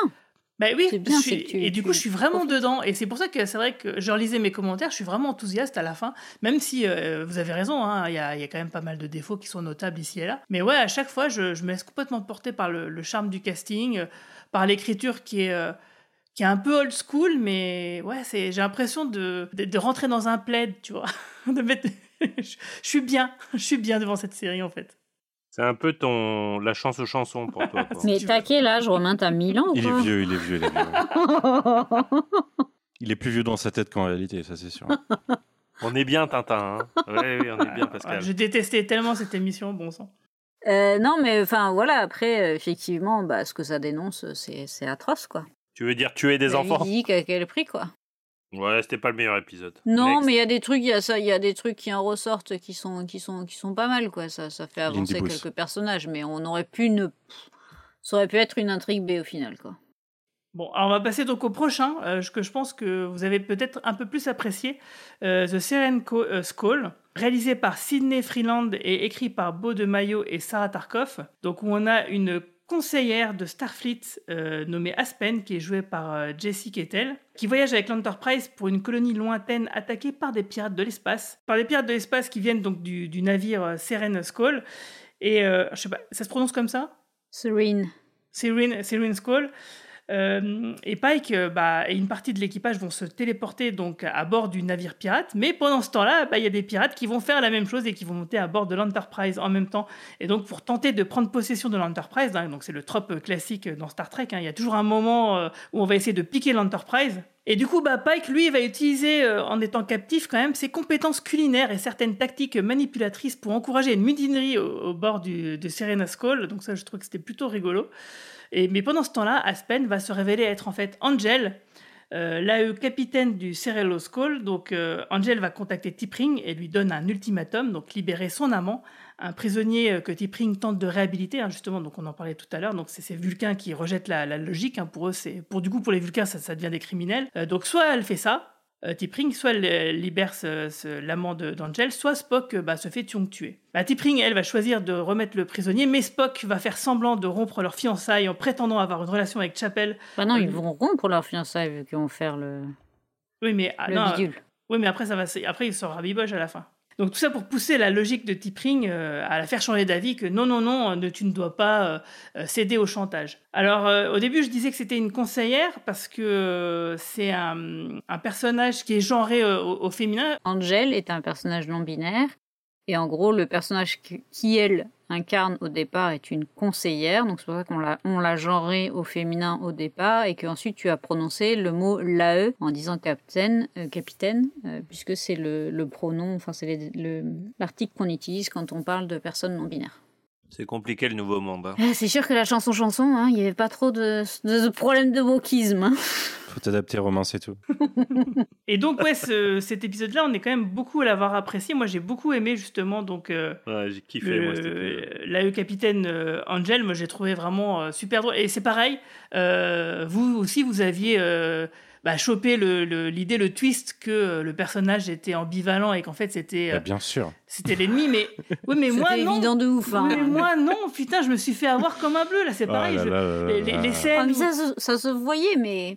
Ah, mais les scènes où, du coup, ça discute avec Spock et, et puis justement, ça parle des ambivalents. Moi, je trouvais ça bien, justement. On parlait du côté vulcain humain précédemment. Donc, enfin, bref, moi, j'ai été coupé. Je me suis fait avoir. Je suis là comme un bleu, quoi. Vraiment comme un bleu, comme un Andorien. Et moi, je trouve que c'est un épisode qui, qui, beaucoup plus que fonctionner sur, sur son intrigue et ce qu'il raconte, fonctionne sur le personnage, justement. C'est vraiment, c'est vraiment le personnage qui vole le show et euh, du coup, l'épisode s'en ressent, quoi. On, est vachement plus. Euh, tout à l'heure, euh, Marie-Paul disait, je sais plus sur quel épisode que tu te faisais chier et que tu te faisais chier déjà la première fois. Là, on se fait pas chier, en fait. On suit, on est on est pris dans le truc. Quoi. Et en plus, il y a la révélation finale que tu n'as pas encore mentionné, mais euh, qui là encore ra ramène à quelque chose qu'on connaissait et le fait plutôt bien, comme suggérait Romain tout à l'heure. L'actrice, en fait, elle, elle, elle, avec son charisme, elle écrase tout le monde. Je veux dire, on ne voit, on voit plus qu'elle, quoi. Ça se voit que dès le départ, ils ont, ils ont prévu d'en faire un personnage récurrent. Et d'ailleurs, ça a été annoncé qu'elle qu serait bien dans la saison 2. Ah non, c'était un chouette épisode, c'était bien amené, le twist était mortel, elle, elle était super. Euh, les pirates et la façon dont, dont Pike les embrouille était très réussi. Ça m'a rappelé l'épisode avec les Ferengi que j'aime beaucoup dans Next Generation. Euh, ouais, non, rien à dire. Hein, Moi, je trouvais ça rigolo. Le, le, le, je trouvais ça un peu, un peu facile, la mutinerie par la bouffe, mais bon, pourquoi pas. Effectivement, l'équipage est tellement vénère de mal bouffer que, ouais, avoir se faire une bonne plâtrée de je sais pas ce qu'ils mangent, euh, effectivement, ça te fait changer de, ça te fait changer de camp direct, quoi. Moi, je pense sincèrement que si tu voulais me faire me mutiner, euh, la bouffe, ça serait le. C'est ce que j'allais dire. Les pirates, ils sont comme moi, c'est sans, eh, sans aucun problème, je fais ça. Hein. Excusez-nous, on a des principes, nous. c'est ça. Ouais, ouais. La patrie, tout ça, non, mais la bouffe, euh, oui. Ah non, moi je, moi, je suis contre, contre ça. Moi, le... ok, j'aime manger, mais je, je, garderai mes principes, Romain, quand même. Ouais, voilà. S'il y a une attaque de zombies, je note de pas être avec vous. Hein. On voit le macroniste du lot, quand même. Euh, oui, d'ailleurs, justement, donc il euh, y a aussi des trucs qui sont intéressants dans cet épisode, c'est qu'on a le piège qui entoure l'Enterprise, une espèce de toile laser. Ça ressemble beaucoup au piège de toile euh, utilisé par les Tauliens, donc toujours dans la série mm -hmm. classique. Donc on a toujours bien ces, ces petits rappels et bon, ça fait toujours plaisir. Hein, c'est du fan service qui là pour le coup qui fonctionne parce que. C'est vrai parce qu'il y a des trucs des fois on les a vus qu'une fois sans que ça ait vraiment de voilà. sens qu'on les a vus qu'une fois quoi. Ça, le, ça on l'a vu deux fois, je crois on l'a vu donc la série classique et dans Enterprise si je me souviens bien. Euh, et sinon, oui, tu parlais justement du, de la révélation finale. Est-ce que tu veux en parler, euh, Manu? Bah, C'est que le, du coup, euh, le personnage qu'elle essaye de faire libérer, c'est Sibok, le demi-frère de Spock. Que nous, on découvrait dans le film à l'époque, euh, l'infameux, mais euh, qui du coup là est, est, re, bah, est redcon de façon logique pour que les personnages soient au courant. Quoi. Tout à fait. Donc, ouais, donc le film 5, Star Trek 5, euh, la, frontière finale, de, le fameux film de William Shatner dont on a parlé dans un podcast déjà. Et donc, euh, bah, les événements de ce film ont lieu 28 ans après donc cet épisode, euh, en l'an 2287. Donc là, ouais, on, là, justement, pour le coup, effectivement, ça comble des trous, parce que ça, on en parle quand même depuis 2017. Il y a Michael Burnham, la sœur adoptive de Spock, mais putain, mais où est passé Sibok Et là, du coup, voilà, on va voir enfin enfin, euh, des années après, une réponse à, à, cette question euh, qui nous taraudait un petit peu. Et puis on va pas se mentir, ça place sûrement un méchant pour la suite de la série. Et puis, et puis c'est bien amené, c'est-à-dire que ouais, où était Cyborg Ben ouais, c'est logique qu'il était là en prison finalement, et en plus dans une prison, tu humanises un peu le personnage quand même, parce que tu te demandes si c'est normal cette prison quand même, tu vois, tu te demandes si, je reviens sur le côté Ah bah oui, fascisant le, truc- principe de Finalement, réhabilitation enfermer des déjà, gens parce euh, qu'ils ont des émotions, c'est quand même un poil extrême. Et ça, ça donne raison, je veux dire, euh, ça nous met un peu du, du côté du personnage de Cyborg, hein, comme dans Star Trek 5 finalement, qui n'était finalement c'était un antagoniste, mais c'était pas un vilain quoi. C'était pas un vilain et d'ailleurs il finit, euh, il finit gentil, hein, il se sacrifie pour, euh, pour l'équipage de, de Star Trek, de, Starfleet. Donc euh, ouais, personnage que même dans Star Trek 5 je trouvais intéressant et pour l'instant ça n'enlève rien. Alors à voir, est-ce qu'ils vont nous refaire le coup des gornes, c'est-à-dire qu'à force de trop vouloir le mettre en avant, c'est un peu le problème d'avoir que les fans aient réagi positivement et j'en fais partie. C'est est-ce que finalement Cyborg va devenir la grande menace de Starfleet dans la saison 2 et du coup ça rendra exactement comme les Gordes encore plus incompréhensible le fait que Kirk ne le connaissait pas dans, dans Star Trek 5. Euh, c'est le risque, mais en tout cas dans cette première saison, non seulement c'est pas un problème, mais c'est plutôt très coolement amené. Moi, moi, je préfère que ce soit Angel, euh, la, la vilaine, ouais. Mais je pense que c'est ce qui risque d'arriver, hein, c'est que c'est c'est clairement que ouais, ça serait une vraie erreur d'utiliser Cyborg comme menace par exemple, mais, mais qu'il ait un rôle à tenir justement dans la menace que peut représenter Angel, ça oui, clairement. Ouais, Angel avec Cyborg derrière en Blofeld qui serait un, une sorte de, de méchant euh, spectral euh, non identifié quoi. Ça serait ça serait très sympa quoi. Et je repose sans doute peut-être une question que j'ai déjà posée. Euh, le... Parce que vous dites, oui, le système fascisant, prison, vulcain, mais c'est une... c'est une, un, un centre de réhabilitation. Donc c'est mieux qu'une prison. Enfin, excusez-moi, je... la prison, c'est de la merde. C'est Ouais, c'est un après, centre de la même brûlons, réhabilitation. brûlons le réhabilitation système que- carcéral, mais... Mais c'est euh, un peu la même réhabilitation que réhabiliter Centre de homosexuels, réhabili- tu vois. Ah, c'est ça. d'accord, pardon. Ça, alors moi, la raison pour laquelle ils sont là-bas en qui, fait. qui est grave. euh, C'est euh, les mecs, ils ont pas envie de suivre euh, le, les- les- la doctrine de la logique euh, Du coup, on les fout là-dedans. euh, ok, super. Ah oui, non, c'est de la grosse merde, ouais. Et du coup, c'est c'est pour ça que Cyborg, finalement, on le comprend et on est plutôt, on est plutôt ok avec lui, quoi. Parce que le mec, il, ouais, il se rebelle, il dit mais niquez-vous, je n'ai rien à foutre moi de votre logique de merde. Oui, bon, en gros, c'est le goulag, c'est le goulag vulcain, quoi. Ouais, un petit peu quelque part. Ouais, le, le, le camp de rééducation des homosexuels, c'est une assez bonne métaphore à mes yeux. Alors, est-ce qu'ils est qu'ils ont voulu aller aussi loin que ça En fait, est-ce qu'ils se sont même rendus compte en écrivant ça comme ça que ça remettait quand même pas mal de choses en question vis-à-vis des Vulcains Je sais pas. Mais d'un autre côté, euh, c'est pas totalement contradictoire avec ce qu'on sait d'eux et même la façon dont Spock lui-même le présentait dans, Ah ouais, moi dans je Star trouve Trek ça totalement en fait. cohérent avec ce qu'on connaît déjà, en effet. C'est vrai que ces aspects-là des Vulcains euh, qui sont euh, sujets à discussion, à débat, euh, ben, ils ont été vachement utilisés aussi dans Star Trek Enterprise. Donc euh, oui, Mhm. c'est plutôt cohérent. Et ça, pour moi, c'est une des bonnes parties d'Enterprise. Donc, euh, je ne crache pas dessus. Alors, on va passer donc au huitième épisode, euh, Le Royaume Élysien, réalisé par Amanda Rove et écrit par Akela Cooper et Anitra Johnson. L'Enterprise examine une nébuleuse. Euh, et puis il y a un problème technique, euh, c'est un- une sorte, il y a une sorte de blackout, et euh, le docteur Menga se réveille et découvre que l'Enterprise est- s'est transformée un petit peu avec des décors en mode fantasy, selon le livre préféré de sa fille euh, Rukia. Et euh, bah, l'équipage, lui, s'est carrément transformé en ces personnages de ce livre. L'ingénieur en chef Emer, donc, est le seul membre de l'équipage au courant de la situation, parce qu'avec ses capacités un peu télépathiques, bah, C'est pas le seul. un peu, un peu immunisé, quoi, c'est pas le seul. Bah, Il y a le Benga. Mais il y a Bah, il y a le docteur docteur, aussi. du coup. Oui, oui, oui, oui, c'est vrai, t'as as raison. De la façon dont je le dis, euh, c'est- pas clair, on pouvait croire qu'il était aussi dedans. Donc oui, il y a le docteur et lui. Et donc euh, ils vont découvrir que la nébuleuse dans laquelle il se trouve, eh ben, elle a sa propre conscience. Et ils vont trouver euh, Rukia euh, et apprennent que, la, nébuleuse avait détecté sa solitude et créé donc ce fantasme un peu pour la divertir. Et puis elle va aussi en profiter pour la guérir hein, de sa maladie, hein, tant qu'à faire. Mais le problème, c'est que euh, elle peut pas quitter la nébuleuse pour autant parce que sinon, du coup, bah, la maladie pourrait la rattraper. Donc la nébuleuse va proposer de préserver Rukia en la convertissant en être d'énergie à l'intérieur même de la nébuleuse, ce que Mbenga va finalement accepter à contre-cœur, hein, évidemment. Et il va voir ensuite une vision de sa fille euh, comme étant une femme adulte ayant vécu une vie d'aventure avec la nébuleuse, euh, qui s'appelle, elle va s'appeler euh, donc ensuite Debra, et euh, elle va sortir l'Enterprise de la nébuleuse et rétablir tout comme avant l'incident, sans que personne d'autre que le docteur ne puisse se souvenir du fantasme. Alors moi j'ai pas trop aimé cet épisode. Moi, c'est mon épisode Ouais, je sais, tout, préféré de la tout le monde dit ça, je suis vraiment à contre-courant, Moi, Je mais suis pas d'accord, moi, je suis- moi, en fait, je suis ambivalent sur cet épisode. Ouais, c'est vrai.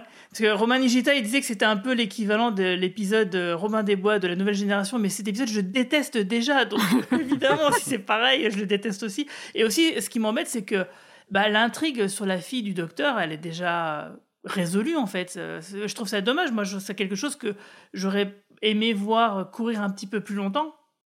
Elle est bien résolue, je trouve. Et, euh, euh, elle est très bien résolue même, et tant mieux à la limite parce que ça aurait été, ça aurait été un peu, un peu balourd à force. Mais surtout, moi, ça me rappelle les épisodes de Star Trek en effet un peu mythiques, les épisodes de holodeck, les, épisodes où vraiment tu commences à aller loin, quoi. Tu commences vraiment à délirer, tu commences à casser la machine, et finalement, je trouve que ça contribue énormément à rendre, euh, Star Trek euh, culte. Et euh, je trouve que c'est, on n'arrêtait pas de reprocher à Discovery de manquer d'humour et de manquer de, de facétie et de manquer de cette petite grain de folie. Et ben là, ils y ont été à fond, et je trouve qu'ils l'ont bien fait. Je trouve que l'épisode est drôle, je trouve que les acteurs, t'as vraiment l'impression qu'ils s'amusent. Côté production design, encore une fois, euh, au niveau des costumes, tu Ouais, sens ils qu'ils, sont- éclatés. Et, euh, et voilà, ça fonctionne. Alors, alors bon, c'est vrai que sur une série de 12 épisodes, euh, ça prend peut-être trop de, de 10 épisodes, pardon, ça prend peut-être trop de place, tu vois. Je, je, je peux comprendre ce point de vue, mais peut-être que dans une série de 24 épisodes, ça serait, ça serait moins gênant. Mais dans une saison de 24 épisodes, mais putain, j'ai kiffé cet épisode et. Euh, ouais, ça fait partie de ces épisodes qui me rappellent euh, pourquoi j'aime Star Trek. Et, euh, et, et d'ailleurs, pour être tout à fait honnête, euh, quatre mois après le visionnage, c'est peut-être le seul dont je me souviens vraiment de cette première saison. Moi, je suis ambivalent parce que je suis totalement d'accord avec toi. J'adore cette, toute cette partie de l'épisode et tout, euh, tout ce concept, quoi, tout ce, ce côté Robin des Bois justement de l'épisode. Je, par contre, euh, là où je, je- enfin, ce que j'accepte pas, c'est le côté trop forcé de la partie Mbenga, quoi. Le, pe- le, le, Mm. le fait qu'on abandonne sa fille si vite après avoir eu euh, quelques épisodes plus tôt euh, une note d'espoir.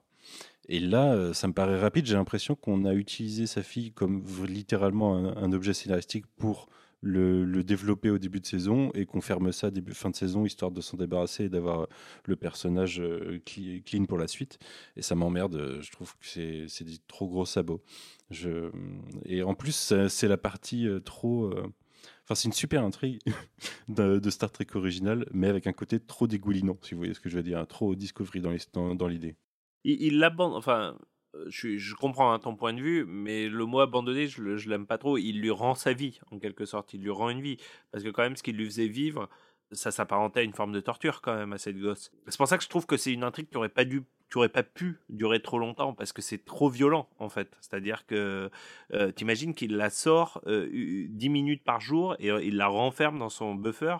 Euh, C'était d'une Dans ce violence cas, il aurait fallu en avoir fait. les deux intrigues sur ça dans le même épisode, tu vois, et que ça se résolve dans, l'épisode, hein, en l'occurrence. Qu'on découvre le Ouais, problème en même temps bah, que la solution. peut-être. Parce que, Peut-être parce que ça le fait coup. trop dans une saison de 10 épisodes, en l'occurrence.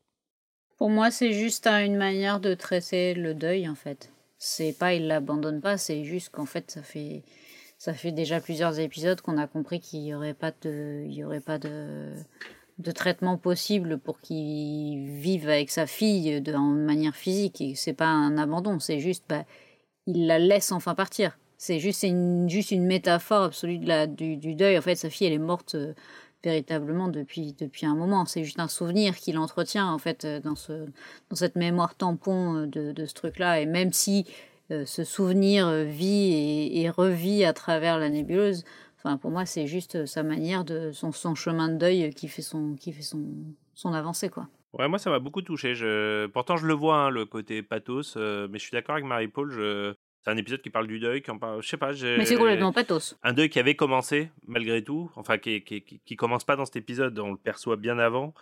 Et parce qu'il y a eu d'autres épisodes quand même hein, où on comprend quand même qu'il à court d'options, que le, il Mm, me mm. semble, Ah hein, peut-être que je, mais que le buffer est en train de se dégrader ou quelque chose comme ça, que il rencontre d'autres scientifiques et tout machin.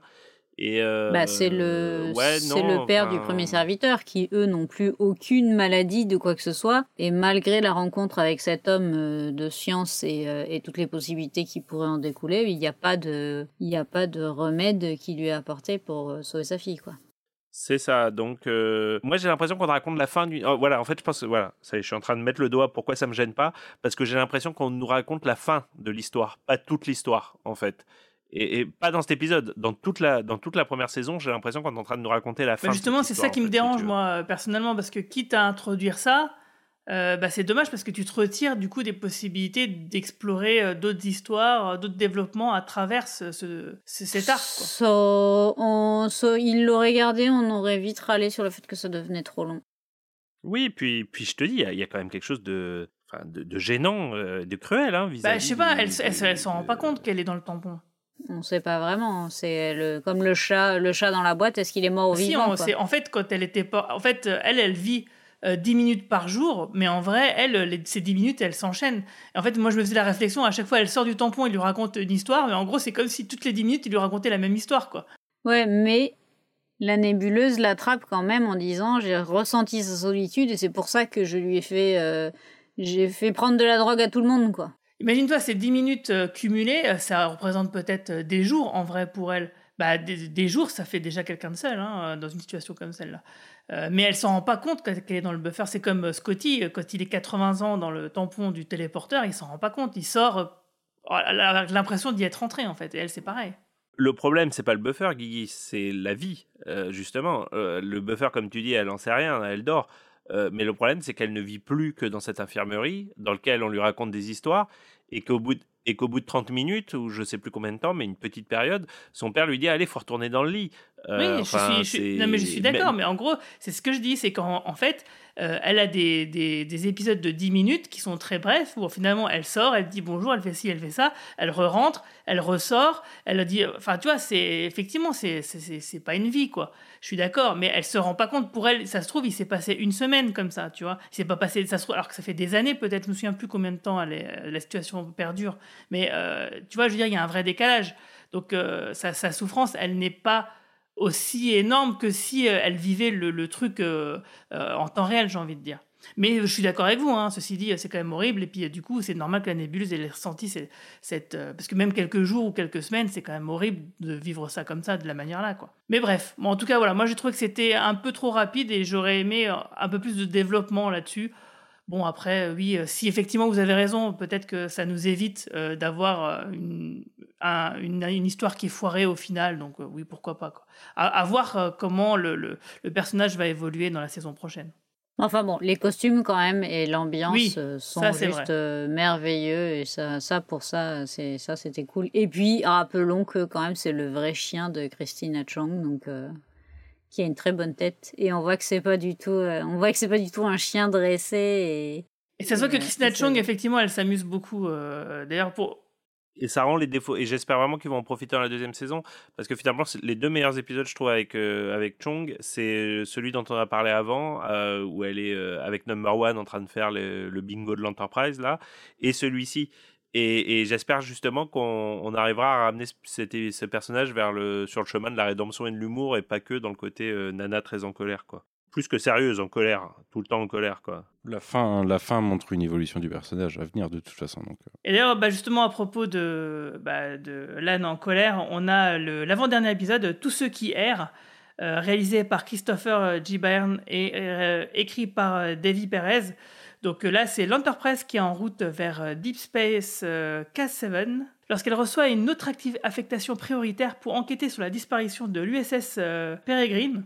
Il euh, retrouve donc le vaisseau sur une planète de glace et Pike va mener une, équipe d'exploration. Emmer et Uhura vont restaurer les systèmes du navire échoué tandis que Pike apprend qu'il transportait trois réfugiés et l'un d'eux a été infecté par des œufs de Gorn qui ont éclos en explosant son corps et le contenu a donc attaqué l'équipage. Donc clairement là, d'ailleurs le scénariste euh, Davy Perez l'a reconnu, euh, l'épisode est clairement influencé par des films comme Alien et Predator, The Thing et Gremlins. C'est Influencé? C'est pas le mot que j'aurais utilisé. C'est vrai que le, le- c'est vrai que c'est un peu un euphémisme, je suis d'accord.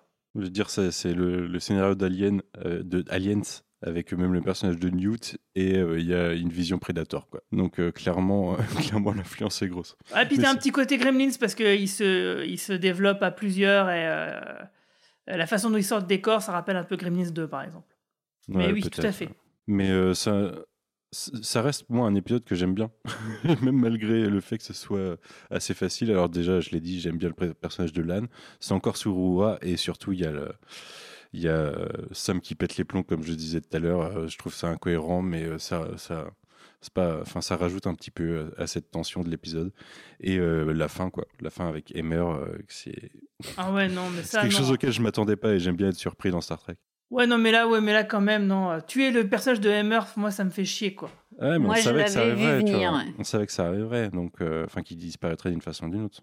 Pas forcément en mourant, mais là dans l'épisode, ça se sent venir euh, au fur et à Oui, mesure. oui, de ça, alors ça, je suis d'accord. Ça, alors ça, c'est vrai que c'est un des trucs, un des rares trucs de cette saison que j'ai vu venir. Euh, mais non, ça me faisait, ça fait clairement chier, quoi. Il y avait une bonne dynamique avec Uhura, le personnage était vraiment cool. J'aimais bien sa façon qu'il avait un peu d'être un peu sec, quoi. Enfin, c'est- c'était un personnage qui avait plein de facettes euh, intéressantes qui ont été à peine explorées parce qu'il a même pas eu d'épisode sur lui, en vrai. Donc euh, c'est dommage. Il y a lui et Ortega, euh, c'est les deux seuls personnages qui n'ont pas eu leur propre épisode euh, dans cette saison, contrairement aux autres où ils ont tous eu euh, un- au moins un épisode pour briller. Donc euh, ouais, quel dommage. Mais ouais, je l'aime bien l'épisode. Ouais, moi je suis pas, j'étais pas fan. On voyait beaucoup trop les Gorn dans cet épisode et il m'a, il m'a cassé les couilles. C'est celui qui m'a le plus énervé en fait. Bon, les saison. sont ridicules, hein, par contre. hein.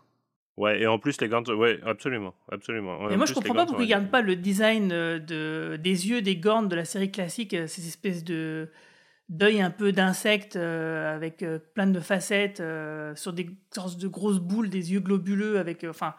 Je trouvais que c'était un petit peu, un petit peu chelou. C'est vrai que c'est un peu kitsch, mais moi j'aurais pris, j'aurais gardé ce- cet aspect esthétique quand même. Bah ouais, et du coup, euh, bah, c'est toujours pareil. Du coup, s'ils trouvaient que les Gorn étaient trop euh, kitsch pour les réutiliser, bah, peut-être qu'il fallait juste pas les réutiliser, en fait. Tu vois ce que je veux dire?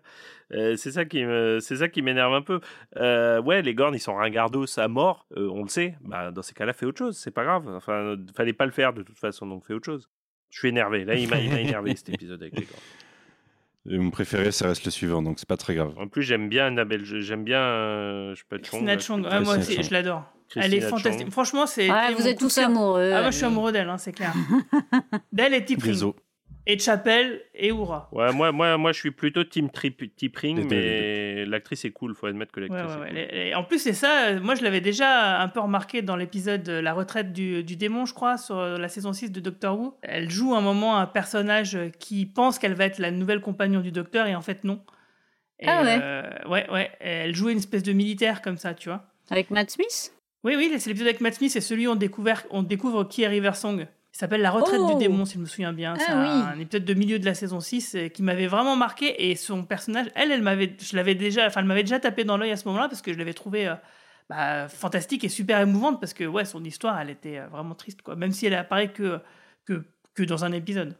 Oui, en effet, effectivement, la revoyant, euh, je, je la remets tout à fait. ouais.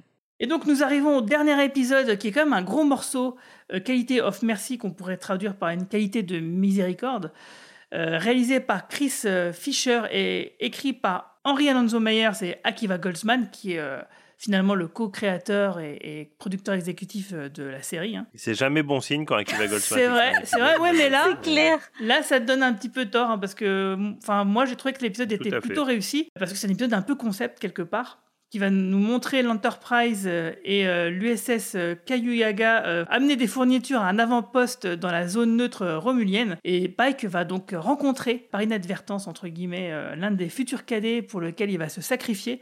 Et va finalement décider de leur envoyer des avertissements pour éviter que l'accident ne se produise, donc en changeant donc bah, son avenir. Et tout de suite après avoir fait un truc pareil, et ben, il, avoir, y avoir pensé en tout cas, avoir commencé à faire sa petite lettre, il est visité par une version future de lui-même, donc forcément plus âgé, d'un avenir où l'incident ne s'est jamais produit et qui va montrer donc à Pike les conséquences de cette décision.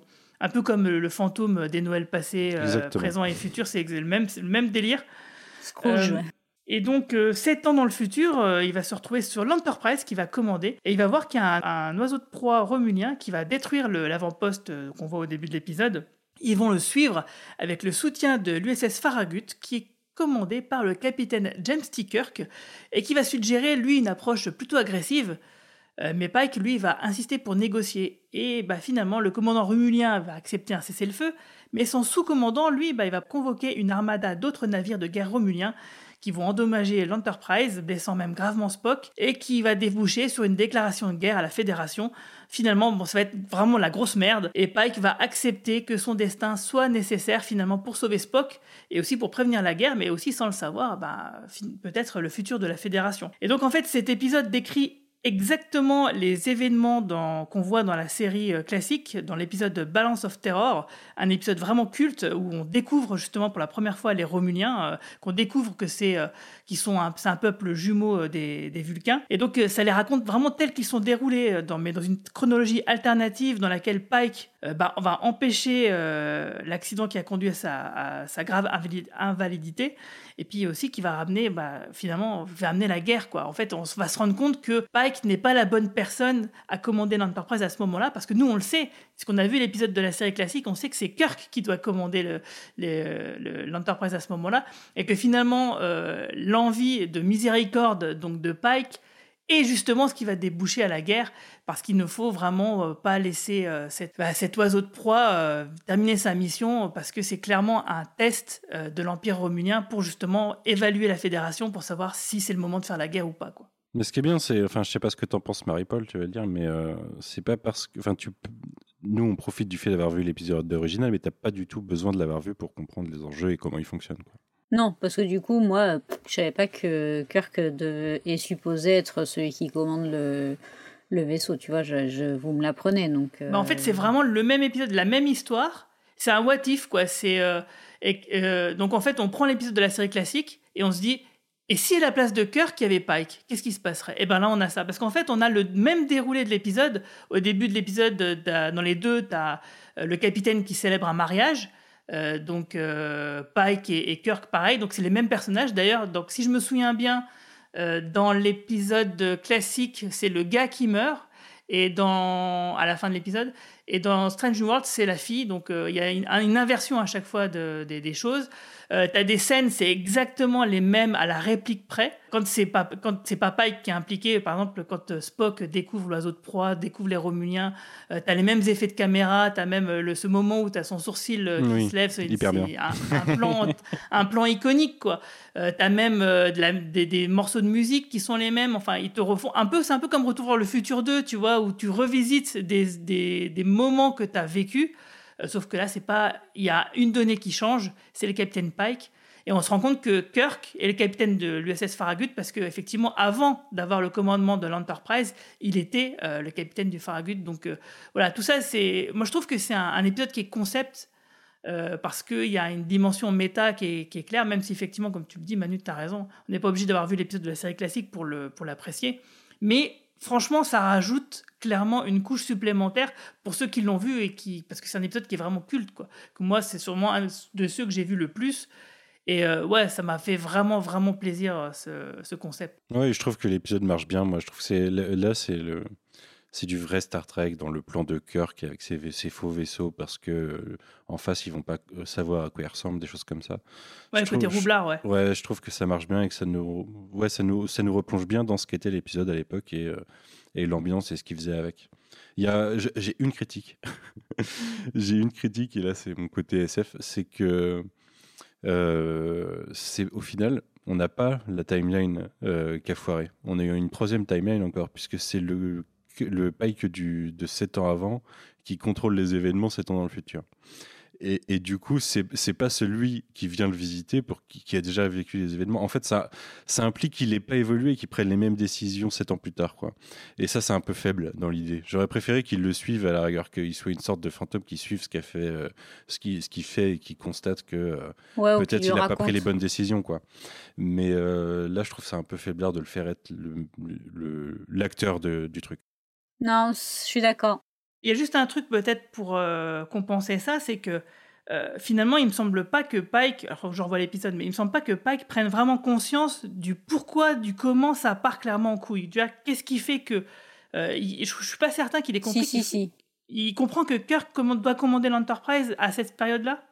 Bah, il comprend pas forcément Kirk, mais il comprend que non, pas il comprend que lui, il a complètement merdé et qu'il il peut pas être là, quoi. Parce qu'en fait, euh, oui, d'accord, mais il ne sait pas clairement, avec précision, nous on le sait en tant que téléspectateur, mais il sait pas pourquoi ça merde. Il, s'en doute, mais pour s'en rendre compte vraiment, il faudrait que le futur Pike, bah, comme le visiteur du futur, il fasse des allers-retours spatio-temporels euh, pour piger de manière presque. oui, mais tout ce qu'il a à comprendre, c'est que le fait que ce soit lui qui au commande fait que ça foire. C'est sûr, mais il, ne sait pas que c'est Kirk qui doit être à sa place. Quoi. en vrai, on s'en hein. fout. Il n'y a pas besoin de savoir que c'est Kirk qui devrait être à sa place, en fait.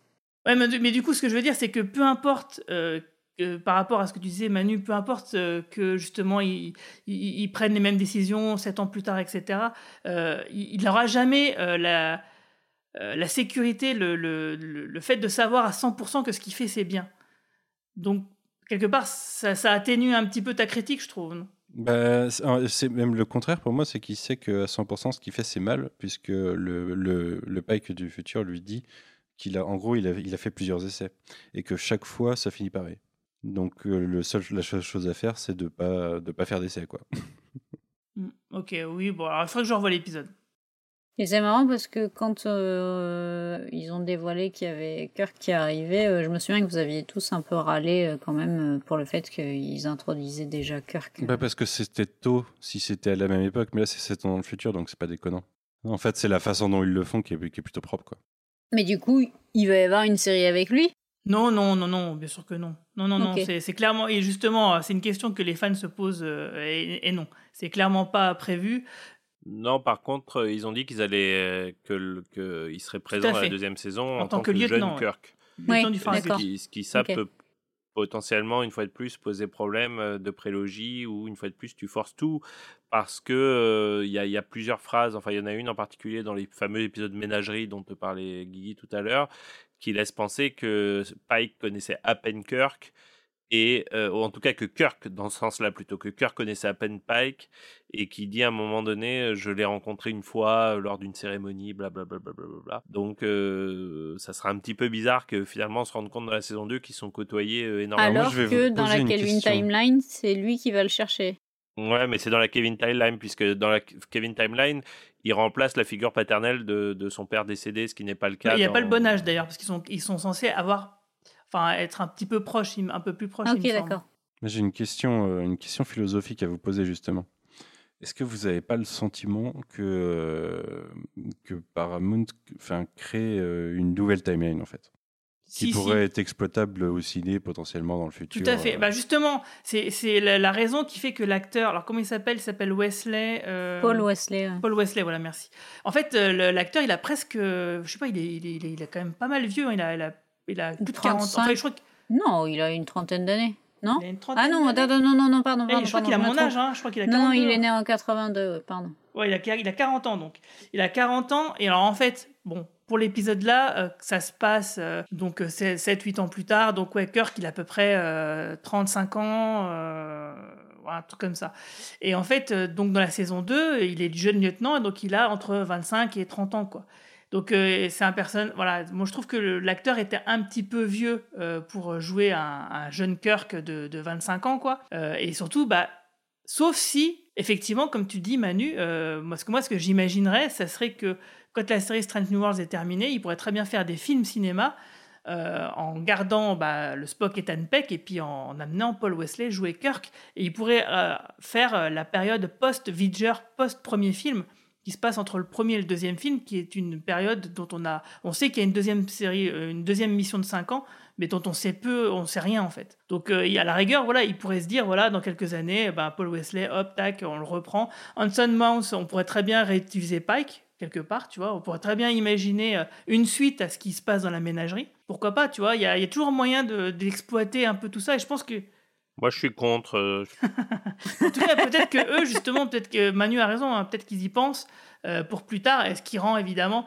euh, la possibilité d'un nouveau film Kevin Timeline de plus en plus improbable, quoi. Ils y pensent parce que, parce que ça, Stra- Strange New Worlds marche bien et qu'ils sont pris en étau, évidemment. hein. Ils sont pris en étau entre, entre l'arrivée Star Trek classique qui va arriver finalement vite et bon, bah, le passé, quoi, Enterprise et compagnie. Mais je pense que ça serait une erreur et ça serait, ça serait euh, over compliqué le, le, le, le mytho Star Trek. Bah, de toute façon, ça, ça va être compliqué. hein. De toute façon, euh, vu les choix qu'ils ont fait jusqu'à maintenant, euh, avec Strange Worlds, évidemment que ça va être compliqué. Donc autant aller jusqu'au bout, hein, peut-être. hein. Moi, il y, a le- il y a le symptôme, Par ailleurs, il y je a le pense symptôme que j'aime pas, qui est de plus jamais aller dans le futur et de faire que des préquels. Et euh, c'est totalement dans cette, euh, dans cette logique-là. Et tu l'as dit, Andorre, ça cartonne. Ouais, mais ça peut cartonner pendant trois saisons, quoi, tu vois. euh, et puis, et puis voilà. Tu vois, euh, Guigui se moquait de moi tout à l'heure en disant que je l'ai saoulé avec Andorre. euh, Marina et moi, on l'a saoulé avec Andorre. Mais pareil, Andorre, ça doit durer deux saisons, peut-être trois saisons maximum. Mais ça va de soi que si ça dure plus de trois saisons, ça va devenir n'importe quoi, quoi. Et, euh, et je pense que Strange New Worlds, euh, de par son rôle de, de préquel, Bah ben, non, puisque pareil. comme tu dit, C'est- ça ne peut pas le durer côté plus. épisodique fait que, euh, au contraire, hein, tu peux euh, durer jusqu'à cette saison. Il Ouais, mais si tu continues 10 ans, de lier euh. des trucs comme ils le font actuellement, ça devient vite le bordel, quoi. Et ils se tirent des balles dans le pied euh, pour plus tard, quoi. On, on peut quand même parler de la fin de l'épisode parce que bon, hein, le Captain Battle euh, qui revient euh, pour euh, arrêter euh, Una, euh, le number one. Ah, tu parlais du cliffhanger. Ouais, alors juste avant ça, je voulais parler d'un Ah, truc. Pardon. Euh, c'est euh, il y a un truc qui m'a énervé vraiment. Euh, c'est bah, tous les misogynes de base euh, qui n'arrêtent pas euh, de critiquer ça- et là, J'adore le perso en plus. moi aussi, Ah, j'adore le perso. Elle, bien. elle- elle est géniale. Mais surtout, ce, qui, ce que ça révèle, c'est que clairement, les mecs, euh, vous avez des critiques, euh, vous vous rendez pas compte que vous faites deux poids, deux mesures. Quoi. Parce qu'en fait, ils reprochent à Ortega d'être irrespectueuse envers le capitaine, parce qu'en fait, elle répond, euh, dans cet épisode-là en particulier, mais en règle générale, ils ont une bonne relation entre les deux. Tu vois, par exemple, je sais plus, euh, ils, ils sortent des blagues, enfin, ça se voit qu'ils sont plutôt proches, enfin, en tout cas, qu'ils s'apprécient bien. Et il y a juste un moment dans la saison, je sais plus à quelle occasion, je crois que contre les Gornes, Ortegas, elle émet un doute sur quelque chose, et à un moment, pas qu'il dit hop, stop, c'est moi qui prends la décision, c'est moi le capitaine, ça s'arrête là, hop, normal, quoi, truc Mhm. Classique, ouais. Mais dans le dernier épisode, elle remet sans arrêt en question euh, les, euh, les décisions de Pike. Euh, et donc les mecs ils disent oui c'est pas normal, euh, quelqu'un de qui a fait st- la Starfleet Academy devrait pas se comporter comme ça en tant que timonier, blablabla, je sais pas quoi. Sauf que ils oublient un truc qui est quand même qui, qui, je veux dire, qui, est, flagrant comme le nez au milieu du visage, c'est que en fait elle reprend le rôle qu'avait un des timoniers justement euh, dans l'épisode classique Balance of Terror qui s'appelait le lieutenant Styles et qui était donc le navigateur de l'Enterprise et pendant cet incident donc dans la chronologie d'origine la première quoi mais le mec, il était pire qu'Ortegas encore. Donc en gros, ça veut dire que les mecs, euh, quand ils critiquent Ortegas en disant qu'elle est respectueuse envers le, capitaine Pike, ils oublient de fait que dans l'épisode classique, il y avait un gars qui faisait exactement la même chose, voire pire. Et là, par contre, ça leur pose pas de problème, quoi. Vis-à-vis de Il y a Spock, carrément du racisme, exactement. Donc euh, moi là, euh, c'est clairement un, un exemple que je trouve flagrant où, où les mecs ils, De toute façon, ils- les ils emmerdes, font des critiques sur les nouvelles séries euh, en omettant que bah il y avait la même chose dans les séries euh, précédentes, quoi. Donc euh, c'est un truc qui m'a énervé en fait. Pour une fois que Romain fait une remarque pertinente. Vous emmerde. C'est clair. Et il a dit quoi On les emmerde. Ah oui. On vous emmerde, les cons. bah, c'est tous ces, tous ces, tous ces gateurs de merde là. Oui, voilà, c'est ça. C'est, ouais. Franchement, c'est un truc qui m'a un petit peu énervé. On peut critiquer, on, je veux dire, on peut critiquer le fait que le canon n'est pas toujours respecté, que plein de choses, comme on le fait ici. Mais à un moment donné, il faut bien se rendre compte, les gars, que vous- des fois, vous avez des, des avis, bah, c'est juste de la connerie, quoi, tout simplement. On peut être de droite sans faire chier les autres. Alors, Prenez exemple sur moi, c'est tout. Mais Tu vas s'étouffer, Marie-Paul. Sur le sans faire chier les autres, je pense. Ouais, c'est ça. Enfin bref. Et donc, tu, tu voulais dire quoi, Marie-Paul, tout à l'heure? Sur Euh, bah, le la cliffhanger. de Ah oui, le cliffhanger de, de Quand numéro même. 1. Tout à fait. Oui, bah, je te laisse la présenter, tiens. Bah, et que on a euh, Pike revient à la raison, euh, reprend, euh, reprend pied dans son dans sa timeline et dans son présent, et là on lui dit qu'il y a la Captain Battle, donc sa sa sa, Sa meuf. sa meuf, ouais, Euh, alors qu'elle vient de le quitter il y a pas si longtemps, euh, ils, mangeaient ensemble. Ah D'ailleurs, je note qu'ils ils, ils sont en train de bouffer, mais qu'ils s'arrêtent en plein milieu du repas, ils se cassent. Moi, je dis quand même, c'est quoi ce gaspillage, hein? C'est recyclé. T'inquiète. et, euh, et elle revient, non pas du tout pour le voir lui, mais pour, euh, pour arrêter Una, puisque bah, ça y est, son, son Dark Secret euh, est enfin, euh, est enfin euh, parvenu jusqu'aux oreilles de la Fédération, et la Fédération donc l'arrête parce qu'elle est une augmentée, améliorée, augmentée. Ouais, ouais, tout à fait. Et puis en plus, elle a menti, donc euh, Et elle a pour cacher- menti. cacher son identité. Hmm. Donc ce qui fait que, évidemment, pour la sécurité, on comprend que les mecs ils sont un peu fébriles. Moi, Mais ça me fait peur la pour la suite, ça. Mais qui c'est la balance par du ça, coup ça me fait peur. C'est intéressant de savoir qui, a- qui l'a balancé parce qu'effectivement, quand elle a révélé son secret au capitaine Pike, Pike il a fait T'inquiète, c'est bon, je dis rien. Il y dis a rien non plus, et fait- et c'est tout normalement. Donc voilà, personne n'est Ah au courant hein, à parler Et si, il y a le docteur et Chapel. Donc, euh, donc ouais, il y a déjà. Ce qui était intéressant, c'est qu'il y avait. euh, euh, de la fin de cet épisode, quand même, euh, c'était le- donc le troisième. En gros, elle disait Oui, bon, bah, les choses sont bien passées, j'ai sauvé la situation, donc du coup, euh, le capitaine est bien disposé envers moi et le fait que je sois inaugmenté. Mais si j'avais foiré, est-ce qu'il aurait eu la même, la même compassion à mon égard? Et donc, je trouvais que cette question ouverte était intéressante. Et du coup, oui, c'est plutôt pas mal qu'ils ils se servent euh, de ça comme cliffhanger, parce qu'effectivement, c'est un personnage dont on ne connaît pas le destin. Euh, donc évidemment, tout peut lui arriver et, et du coup, ça peut donner quelque chose d'intéressant. En saison 2, bon après, c'est vrai que ça fait un peu redite avec la, la fin de la saison 2 de Lower Decks avec les Captain Freeman, euh, qui arrivait quasiment au même moment. hein. Ah, je pense que ça sera pas euh, aussi simple comme dénouement, mais justement, Oui, ça voilà. me- ça, me fait peur de dans, sa- dans où ça va aller pour justifier que il va pas y arriver quelque chose de trop mal probablement, mais que en même temps, on n'entend plus jamais parler d'elle. ce qui va finir en Black Ops ou je sais pas quoi? Oh non, je pense pas que ça irait jusque-là, mais. Putain, Section 31, quoi, putain. Exactement. Ah non, pitié, arrêtez Putain. avec ça. Ah non. Ah non Ah, le cliffhanger avec, euh, euh, et le, le crossover avec Picard. Et là, il y a, il y a comment elle s'appelle euh, euh, Ah merde, j'ai oublié son nom. Pas Lucy Liu. euh, Michel Yo. Michel Yeoh. Michel Yeo qui se pointe et qui dit Je te recrute dans la section Mais le- 31. Putain, le L'an- fiasco L'année prochaine, il y a un crossover avec Decks. Ouais, bah justement, on va en parler de ça. Mais et, avant, j'aimerais vous demander. et la fin de la saison 3 de Decks, il y a quelqu'un qui passe en section 31. Ouais. Non, non, non, non. Ne tire pas. non, non, non, n'allons pas trop loin. Tout à fait. Bah ça oui, serait horrible, bah ça si. serait horrible. Ouais, et c'est pourquoi pas. Moi, ça me fait peur. Ah, pitié, ça me fait peur. Là, franchement, là, c'est bon. Là, euh, non, non, non.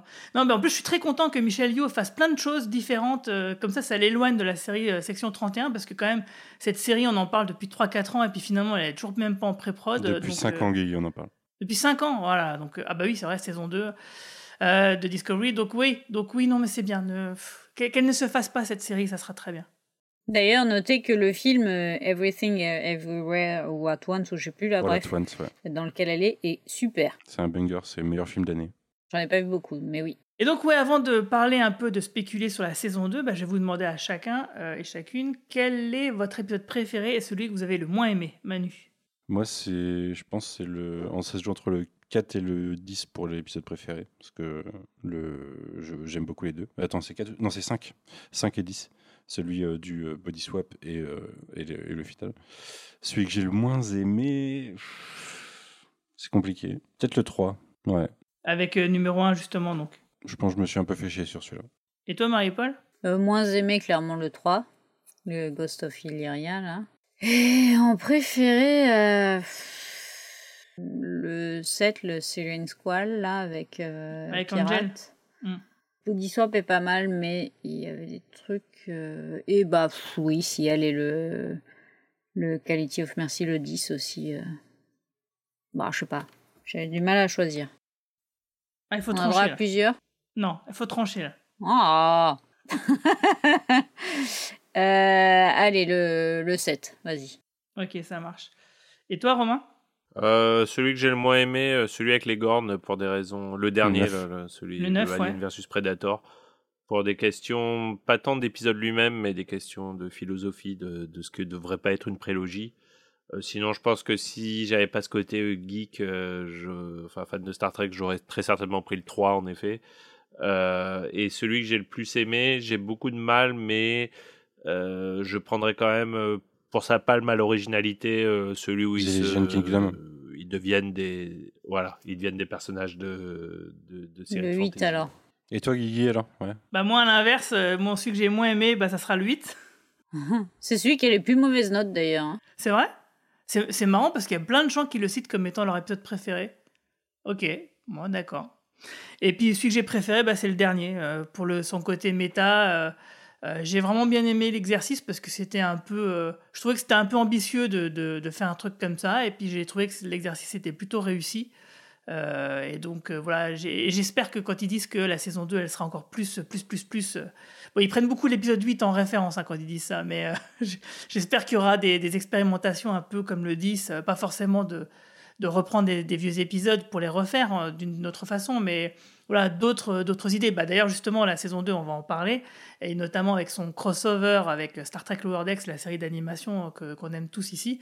Euh, effectivement, oui, c'est un exemple de choses qui montrent que ouais, ils vont essayer des trucs, et moi, je trouve ça plutôt cool. Vous attendez quoi, vous, de la saison 2 Moins de pathos et plus de. Moins de pathos et plus de SF Ouais. Ouais, je comprends. moins de forçage, euh, euh, de forçage de prélogie et plus de et plus de fun. Mais le fun j'en ai eu, c'est pas trop un problème. Je euh, j'aimerais qu'ils se libèrent du, du carcan de la prélogie, qu'ils continuent de d'e- d'explorer euh, plein de trucs qu'ils peuvent encore explorer parce que comme tu le dis, finalement il reste encore pas mal de temps avant Star Trek classique et je trouve que cet, épi- cet- cet équipage n'a besoin de rien d'autre que cet équipage pour euh, nous offrir des histoires intéressantes. Ouais, je suis d'accord sur le fun. Moi, plus d'Ethan Peck à poil. Ah, quand même. Je pense que ça arrivera. Cool. Moins de, ouais, effectivement, moins de, moins de pathos euh, et le même niveau de fun et, et d'expl- et plus de SF et plus de, plus d'exploration aussi et surtout encore moins de gornes s'il vous plaît. Et pas de section 31. Ouais, ouais, je Oui, je bon. suis d'accord avec tout ça. En tout cas, ouais, moi, ce que j'attends vraiment, vraiment beaucoup, c'est ce fameux crossover avec Lower Decks. Et moi, je me suis toujours posé la question de euh, comment euh, intégrer euh, Lower Decks euh, dans le canon de, de Star Trek. Et moi, j'ai toujours imaginé que c'était euh, Boimler qui faisait justement, qui, transpo- qui transformait euh, ses journaux de bord en, en série d'animation euh, du début du 21e siècle, parce que, je sais pas, il aurait lu euh, Tom, un truc que Tom Paris aurait dit sur le, la fin du 20e siècle et le début du 21e, comme quoi les séries d'animation à la télévision c'était super cool. Il dit Ah, c'est quoi une télé? Vu qu'il s'amuse à faire des, des films dans le holodeck, entre guillemets, bah, de faire il pourrait très bien imaginer faire ça. Donc en gros, ce qui voudrait dire que tous les événements qu'on voit dans le holodeck sont arrivés, mais d'une manière, on les voit d'une manière déformée par le prisme de l'exagération de cette animation euh, qui est d'une autre époque en fait. Il faudrait pas qu'ils nous fassent une ressucée de l'animation euh, de la série animée euh, des années Les années 70. euh, des années 70. Ouais, il pourrait le faire à la rigueur, hein, mais pour une scène, pour une scène, faire, tu vois, ouais, pour rigoler serait- Ouais, ouais, il pourrait le faire, je pense. Ça serait pas- ça serait pas une mauvaise idée, vrai. ouais. Ça serait, ça serait une belle, euh, Une histoire un de bel hommage, calibrage. finalement, Ouais, de passer dans tous les Parce styles qu'en fait, euh, le, le truc, c'est que ce qu'on sait de cet épisode, c'est que les personnages de Lower Decks, donc en- a priori, il y aurait que Boimler et Mariner, mais peut-être qu'il y en aura d'autres, hein, mais en tout cas, c'est eux euh, sur lesquels ça sera centré. Ils vont jouer leurs personnages, les acteurs vont jouer les personnages en live action, donc ça veut dire qu'on va être dans le futur, mais aussi euh, que les personnages de Strange New World seront en animation. Donc, on a deux possibilités. Soit ils nous refont un truc comme le final d'Enterprise, c'est-à-dire donc on a un personnage euh, du, du 24e siècle qui utilise l'holodeck pour visiter le passé d'une manière euh, voilà comme il l'a fait parce qu'à un moment dans Rai- Riker, le- Riker, quand il est sur l'Enterprise, il avait un programme holographique qui lui permettait de vivre les aventures euh, du premier Enterprise du Captain Archer de la série Star Trek Enterprise qui se passait de euh, un siècle deux siècles auparavant. Et donc on pourrait très bien imaginer que, voilà, Mais que ça, c'est même, euh, c'est même explicitement euh, pendant Lower Decks, puisque c'est une scène de fin de saison 1, je crois, ou de saison 2. Où à un moment, Riker sort et il dit Désolé, j'étais bloqué. euh, Ah oui, non, fait, non, non, c'est dans, c'est dans la saison 7. Euh, c'est euh, pendant l'épisode Le Pegasus. Non, non, mais je, je- Ah oui, c'est vrai. Oui, mais du coup, il y a une référence à ça quand même dans Lower Decks. Ah oui, tu parles dans le Decks. Oui, dans le Decks, et effectivement, tu as raison. Riker euh, fait, dit, la- dit qu'il était aussi encore dans le Deck avec l'Enterprise. Donc c'était la suite euh, Mhm. de, euh, de ce qu'on voyait dans le final d'Enterprise finalement. Donc du coup, ça serait très, on pourrait très bien imaginer un truc comme ça, que voilà, Boimler, il s'est fait un petit programme. euh, donc, et du coup, il s'embrouille les pinceaux entre euh, sa version euh, animée euh, de, de journaux de bord euh, d'animation et une version entre guillemets plus classique de programme de holodeck. Donc on pourrait très bien imaginer ça. Et puis que c'est simplement, en fait, ils rencontrent pas vraiment les personnages de Strange New Worlds, ils rencontrent bah, des versions holographiques. Quoi. Mais on peut aussi imaginer que par un voyage truc... dans le temps. Ouais, pas forcément une sorte de voyage dans le temps, mais je reste toujours sur cette idée de, de truc holographique pour justifier l'animation en fait dans, dans le réel, quoi, parce qu'ils vont pas nous faire un truc à la Roger Rabbit, hein. c'est clair et net. Euh, donc du coup, euh, c'est de faire qu'il y a ce programme de hum, holographique, mais qui par une espèce de faille, de, connexion entre les époques, effectivement un truc temporel qui fait que le, truc holographique est aussi une passerelle vers le réel, vers une autre époque, d'une manière que j'imagine pas, parce que je suis pas scénariste, hein, j'ai pas que ça à faire. Euh, mais voilà, donc moi j'imagine un truc comme ça qui pourrait justifier euh, bah, la fusion de ces deux séries, parce que c'est quand même vachement improbable euh, de, de faire ce crossover entre une série classique, euh, Ouais, enfin en en, live en action fait, j'ai l'impression qu'on n'interprète pas le truc pareil. Parce que moi, pour moi, c'est juste qu'il y aura les personnages de Lower Decks dans un épisode de Strange World dans live action et vice-versa. Du coup, les personnages de Strange World dans Lower Decks en animation. Et que du coup, ça soit pas mélangé à la Roger Rabbit dans un seul truc. Quoi. Moi, je le vois comme ça, c'est pour ça. Et que du coup, qu'il n'y ait pas besoin de, d'une pirouette scénaristique pour expliquer le- la différence de style. C'est juste deux séries différentes. Tu crois Moi je pense qu'il y aura une justification au changement de style, parce que ça serait quand même étrange de passer de l'un à l'autre comme ça. euh. Ouais, je sais pas. Je trouve ça marrant de le faire. Oui. Hein, mais euh, en tout cas, on, on sait qu'il y aura de l'animation et du live action et que l'un passeront de l'un à l'autre, donc il y aura, la- il y aura vraiment les deux, quoi. Et ça, c'est bien. Et- Mais pas à la Roger Rabbit. Du coup, la, la question que j'ai, c'est que ces séries n'étant, à mes connaissances, pas diffusées en parallèle, euh, du coup, il y aura un épisode exceptionnel de Lower Decks non, non, pas du tout. euh, bah, euh, en fait, on n'en sait rien pour l'instant, mais on sait que Picard saison 3 commence à mi-février, donc devrait terminer courant avril, et que du coup, euh, Strange New Worlds devrait prendre la suite, un peu comme bah, cette année, quoi. Et, et donc, du coup, bah, on sait que forcément, ce crossover aura lieu au printemps, avant l'été, et ensuite, il y aura la saison 4 de Lower Decks qui commencera au mois d'août, bah, comme tous les ans. Donc, euh, non, non, il n'y a pas un épisode Lower Decks et un épisode Strange New Worlds euh, qui forment une histoire. Non, non, non, c'est tout dans le Strange New Worlds. Et ça explique aussi pourquoi il n'y a pas vraiment de cliffhanger euh, à la fin de la saison 3, parce que ça serait perturbant, je pense, d'avoir une histoire à terminer en début de saison 4, alors qu'il y a un crossover entre les deux qui n'aurait rien à voir, quoi. Captain, incoming message. Bonjour, euh, voici ma capsule ou mon journal de bord, je ne sais plus, en tout cas je vous appelle euh, du futur ou, du passé, je ne sais plus non plus, c'est vrai qu'avec Strange World on ne sait plus, est-ce qu'on est dans le futur, dans le passé, dans le passé du futur, dans le futur du passé, dans une préquelle, dans une séquelle, un spin-off, on ne sait pas, on ne sait plus. Et finalement euh, on s'en fiche un peu parce que c'est quand même euh, vachement bien Strange World. On avait déjà parlé du pilote hein, tous ensemble donc je ne vais pas revenir dessus, mais euh, en tout cas bah moi j'ai beaucoup beaucoup aimé cette première saison de Star Trek Strange New World. Il y a plein de petites choses qu'on peut critiquer, mais dans, sa globalité, bah, moi j'ai vraiment pris mon pied. Je pense que parmi toutes les, les nouvelles séries de cette nouvelle époque de, Star Trek, en tout cas parmi les séries live, c'est pour l'instant la, plus réussie. Clairement, ils ont tenu leur promesse d'avoir euh, bah, des épisodes bouclés, et je pense que c'est la, plus grande force de, de, cette série, avec le fait bah, que ça s'appelle Strange New World, et en effet, ils tentent des trucs très étranges et, et bah, il s'éclate avec ça et, et, nous aussi. Et je, pense que c'est vraiment euh, la grande réussite de cette première saison. Il, il, tente des trucs. Il tente des trucs là où j'ai l'impression que Picard et Discovery euh, n'ont bah, pas tenté grand chose n'ont pas osé aller dans des trucs étranges, dans des trucs bizarres. Et vraiment, bah, dans cette saison de, de, Strange World, on en a eu des trucs bizarres. Euh, encore une fois, pas toujours réussis. Mais moi, j'ai pris mon pied à être surpris chaque semaine de là où, où ils. Alors certes, tout le monde va, va pouvoir me dire que bah, c'est pas nouveau. Finalement, c'est ce que faisait la série originale, c'est ce que faisait Nouvelle Génération. Et bah ça nous manquait. Enfin moi, ça me manquait tellement d'avoir ça. Et vraiment, je suis très content qu'il l'ait fait et qu'il l'ait réussi.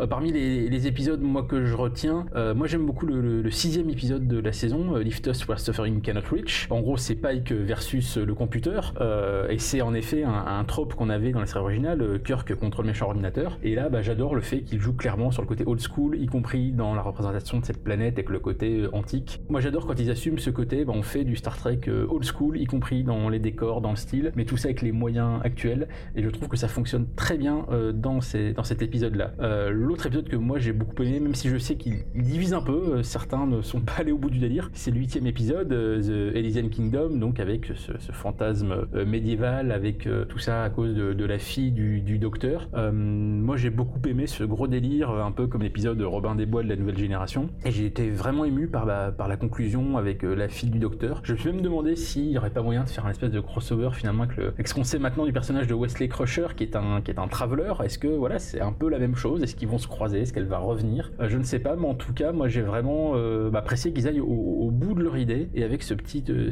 côté émotion dans les autres épisodes que j'ai bien aimé, bah, finalement le, second épisode, Children of the Comet, avec euh, bah, donc, la comète et Oura qui résout euh, tout ça en chantant. Là aussi, c'est une intrigue très simple, mais qui sur un épisode de 50 minutes fonctionne très bien. Euh, quelques surprises. Bon, au départ, je pensais vraiment était sur un truc assez balisé, et finalement, bah, j'étais un peu surpris par, le dernier acte et par la, résolution. Je trouve que ça fonctionne très bien. Évidemment, Celia Rose Gooding, quand elle doit chanter, elle vient de Broadway, donc ça, fonctionne forcément. Donc non, non, vraiment, je suis, je garde un très bon souvenir de ces épisodes jusqu'au bah, jusqu'au dernier, le, dixième épisode, Quality of Mercy, qui bien sûr fait référence à un épisode de très original puisque c'est un peu un, what if et si cet épisode s'était déroulé d'une manière différente. Là aussi, bah, très surpris, on savait que Kirk devait intervenir dans, dans la saison, ça avait été annoncé, officiellement, donc on ne savait pas de quelle manière et je trouve que là, bah, ils ont trouvé un moyen très intelligent de, de, de, mettre en scène tout ça et le fait que Pike bah, se sente euh, plus ou moins euh, immortel, ou en tout cas connaissant son destin, il sait que ce n'est pas là qu'il peut mourir. Les histoires de voyage dans le temps, bah, ça fonctionne toujours. Et là, le fait de, voir un épisode classique et culte sous un jour nouveau, je trouve que ça fonctionne très bien. D'autant plus que euh, n'ont pas utilisé non plus le côté euh, à la Forrest Gump de l'épisode de, de, Deep Space Nine qui revenait sur les tribunes en intégrant voilà les, les, personnages de Deep Space Nine dans des scènes connues. Non, là, c'est c'est un peu comme si, enfin, c'est pas un peu comme si, c'est l'histoire de cet épisode-là qui ne se déroule pas comme prévu. Euh, et je trouve qu'ils s'en sortent vraiment très très bien. Sur les choses que j'ai moins appréciées, bah, c'est un peu ce dont on parlait déjà dans dès le pilote. Bah, le personnage euh, cousine, descendant de petite fille de, de Khan, on, sait pas trop, et surtout, bah, ça sert pas à grand chose. Le côté, euh, le côté surhumain que ce personnage-là, d'autant qu'elle a déjà une autre backstory avec les Gorn qui est finalement beaucoup plus intéressante. Hum, L'épisode d'ailleurs, qui est à la fin de la saison avec, les Gorn, avec le côté un peu alien, fonctionne beaucoup mieux. Donc pourquoi je rajoutais cette couche-là euh, par rapport au surhumain, d'autant que finalement le lien avec la fin de la saison 2 de Picard euh, bah, n'est jamais fait. Euh, et d'autant plus qu'on a déjà Una qui est elle-même une, modifiée génétiquement. Donc pourquoi avoir ces deux personnages qui se cumulent? Voilà, c'est votre choix, choix très étrange. Bon, en termes de personnages, le, frère de Kirk finalement ne sert pas à grand chose. On avait un peu peur d'un fan service facile après ce qu'on voyait dans le premier épisode. Finalement, il, il apparaît une fois de temps en temps et il sert pas à grand chose. Il serait là ou pas là, finalement, ça ne changerait pas grand chose. Je crois que le seul épisode où je suis pas trop d'accord avec le, reste de l'équipe euh, du, Quadrant Pop, c'est l'épisode où, euh, où Spock euh, échange de corps avec, avec sa fiancée, le côté un peu Freaky Friday. Bah, là, pour de bon, je trouve que c'est utiliser un- une intrigue très old school, mais qui marchait déjà pas à l'époque, qui, qui là marche toujours pas. Moi, ça m'a pas vraiment intéressé. En effet, il y a le biplot avec, avec Chapel qui est sympathique, mais voilà, moi sur cet épisode-là, j'ai vraiment totalement décroché. Là, je trouve que le côté old school ne marchait pas parce qu'il n'était pas renouvelé et surtout ça ne racontait rien euh, au final de, cet épisode. Donc voilà euh, ce que je peux vous, dire sur cette première saison. En tout cas, moi je suis très impatient de découvrir la deuxième parce que voilà, Strange World, en, en tout cas en termes de série live Star Trek actuelle, c'est vraiment bah, ce qui est le plus réussi. Euh, je suis très impatient de voir euh, en saison 2 le, le crossover avec euh, Lower Decks, de voir ce que ça va donner. Mais en tout cas, le simple fait qui, qui se permet de ça, ça confirme leur volonté annoncée et je pense qu'ils vont le, qu'ils vont le tenir tout comme en saison 1, de rester sur des épisodes bouclés et des épisodes encore plus délirants. C'est vraiment ça qui pour moi euh, ressort de, cette saison 1 et on sent qu'ils sont contents de le faire. Je pense que c'est Guy qui avait dit ça au, cours de, la saison, c'est euh, le fait bah, qu'enfin on a des personnages qui sont contents d'être dans l'espace. Bah, c'est vrai qu'on a l'impression quand on voit Discovery ou Picard bah, qu'ils font tous la gueule, qu'ils y vont contraints et forcés, alors que là on retrouve des gens finalement qui, qui vont dans l'espace pour explorer, pour découvrir, comme c'était le cas dans la série originale, dans la nouvelle génération, et ils sont contents d'être là. Et nous, euh, bah, on est tout aussi contents qu'eux euh, de les voir faire. Et je pense que c'est vraiment euh, quelque chose bah, de, hum, de, de très sympa à suivre. Et vraiment, euh, voilà, je me répète, mais euh, belle réussite. Et bah, bah, je, vous- je vais vous laisser euh, en débattre entre vous. À bientôt, les amis. Program complete. Voilà, voilà. Est-ce que vous avez des choses à rajouter? On a déjà bien parlé. On a fait le tour là. Longue vie à Paramount Plus, euh, qui souhaite, euh, avec beaucoup de perplexité, mais à qui je souhaite beaucoup de bonheur. Ouais, ouais, pareil. Euh, moi, je, vais je crois que je vais m'abonner donc euh, le premier jour, hein, euh, parce que du coup, ça va me permettre de les voir en version française, donc avec mon fils, et du coup de découvrir cette version française. Donc, bah, on va passer aux actus. Marie-Paul, c'est quoi ton actu? J'ai trop de travail, je veux être en vacances. J'en peux plus. T'as pas un truc qui sort là euh, prochainement? Euh, non, j'ai la, j'ai la, enfin j'ai un truc qui est sorti euh, il y a un mois, une tradu- ma dernière traduction qui est sortie, qui est la l'adaptation en bande dessinée de Gatsby le Magnifique de Fitzgerald, Ah, euh, avec un vrai, enfin le, le texte, euh, j'ai relu le livre, j'ai vu le film euh, que, qui est assez plan-plan d'ailleurs au final, euh, j'avais jamais vu. Euh, pour, pour le traduire parce qu'en fait c'est vraiment c'est vraiment le texte de Fitzgerald qui est repris euh, adapté un peu dans le dans le dans les bulles donc c'est c'est cool quoi mais sinon j'ai envie d'être en vacances Ok. Et toi, Romain Euh, regardez Andorre, j'ai dîné avec Marina, elle vous embrasse. Ok, ça marche. Euh, bah, toi, Manu, je te retrouve euh, la semaine prochaine pour enregistrer euh, le podcast sur X-Files, la saison 4, mais qui sera diffusé que l'année prochaine. Mais par contre, donc le 13 décembre, on aura le podcast sur la saison 2 qui va sortir. Et la semaine prochaine, on va aussi enregistrer un podcast sur le dernier film de Quentin Dupieux. Est-ce que tu as d'autres choses euh, en route, toi? Ouais, j'ai enregistré un podcast Michael Bay avec euh, Bob, pour ceux qui connaissent, et euh, Quentin euh, la semaine dernière, qui sortira début décembre, le 5, je- 5 ou le 6. et alors ambulance? Ambul- c'est nul hein Ah, mais je l'avais déjà vu Ambulance, et moi j'aime bien. c'est bien Ambulance. Mais The Rock, c'est le meilleur film de Michael. Bay. Et euh, un podcast, enfin une série de podcasts aliens dont le premier sortira bientôt. On l'a enregistré euh, hier, je crois. X-Files, c'est pourri, juste euh, voilà. Ça sera coupé, de toute façon, podcast. Ouais, coupe ça, coupe ça. moi j'ai repris la série euh, et je me suis arrêté à l'épisode 17 Ah, bien. Et sinon, regardez euh, 1899 et regardez euh, Cyberpunk Edge Runners. Non, 1999, il faut pas, c'est un plagiat d'une BD brésilienne. C'est pas vraiment un plagiat. Je pense qu'ils sont, ils ont cherché un petit peu trop loin, figure-toi, je pense. J'ai trouvé ça super mal écrit euh, dès le premier épisode. Ouais, je suis pas d'accord. Non, je trouve qu'on comprend facilement ce qui se passe, mais c'est pas forcément mal écrit. c'est ce que j'appelle mal écrit. Ouais, bah, euh, je vais regarder quand même pour me faire mon idée. Parce que j'ai j'ai checké la BD brésilienne aussi, et. parce que Dark, euh, c'était- euh, donc, ouais, je, je vois les, les, les similarités, mais euh, est-ce que euh, ça, ça peut aller jusqu'à un plagiat? Je sais pas. Je sais pas. En vrai, je sais pas. Et puis Dark, c'était quand même assez unique comme produit. C'était pas parfait, il y avait beaucoup de défauts, mais c'était quand même un produit assez unique euh, dans, dans le paysage Ouais, télévisuel. hyper bien, je l'ai fini il y a pas longtemps et c'était hyper bien.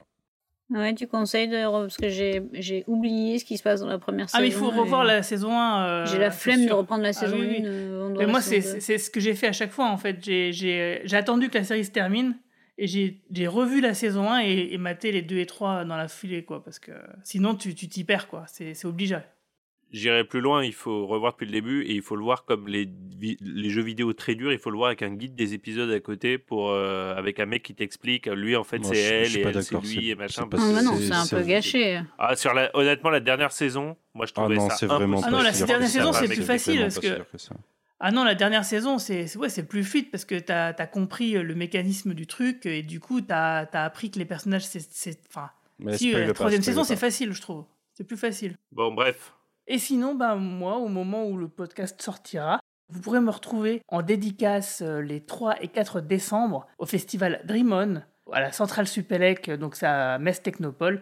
Euh, J'aurai un stand avec l'association Philactère pour y dédicacer mes bandes dessinées sur euh, Zone 57 et Bertrand Keftorian. Merci à toutes et tous euh, de nous avoir suivis. N'oubliez pas que si nos podcasts bah, vous plaisent, euh, bah, merci de mettre 5 jolies étoiles. Bah, pour Star Trek, euh, des étoiles, c'est- complètement adapté. hein. Et des sympathiques commentaires sur les applications où vous nous écoutez. Et vous pourrez aussi nous retrouver sur Twitter, Facebook et notre site podcast.lecadranpop.fr. Et d'ailleurs, le fanzine qu'on avait réalisé tous ensemble pour notre événement de septembre, ça y est, on l'a mis à disposition en PDF donc sur notre site. Donc n'hésitez pas à aller le télécharger. Donc il y a une BD et de, plein de jolis articles très intéressants que nous avons réalisé pour vous. Donc euh, sur ce, je vous souhaite une longue vie et plein de prospérité. Salut tout le monde Salut Salut Space. The final frontier. These are the voyages of the Starship Enterprise. Its five year mission to explore strange new worlds, to seek out new life and new civilizations, to boldly go where no one has gone before.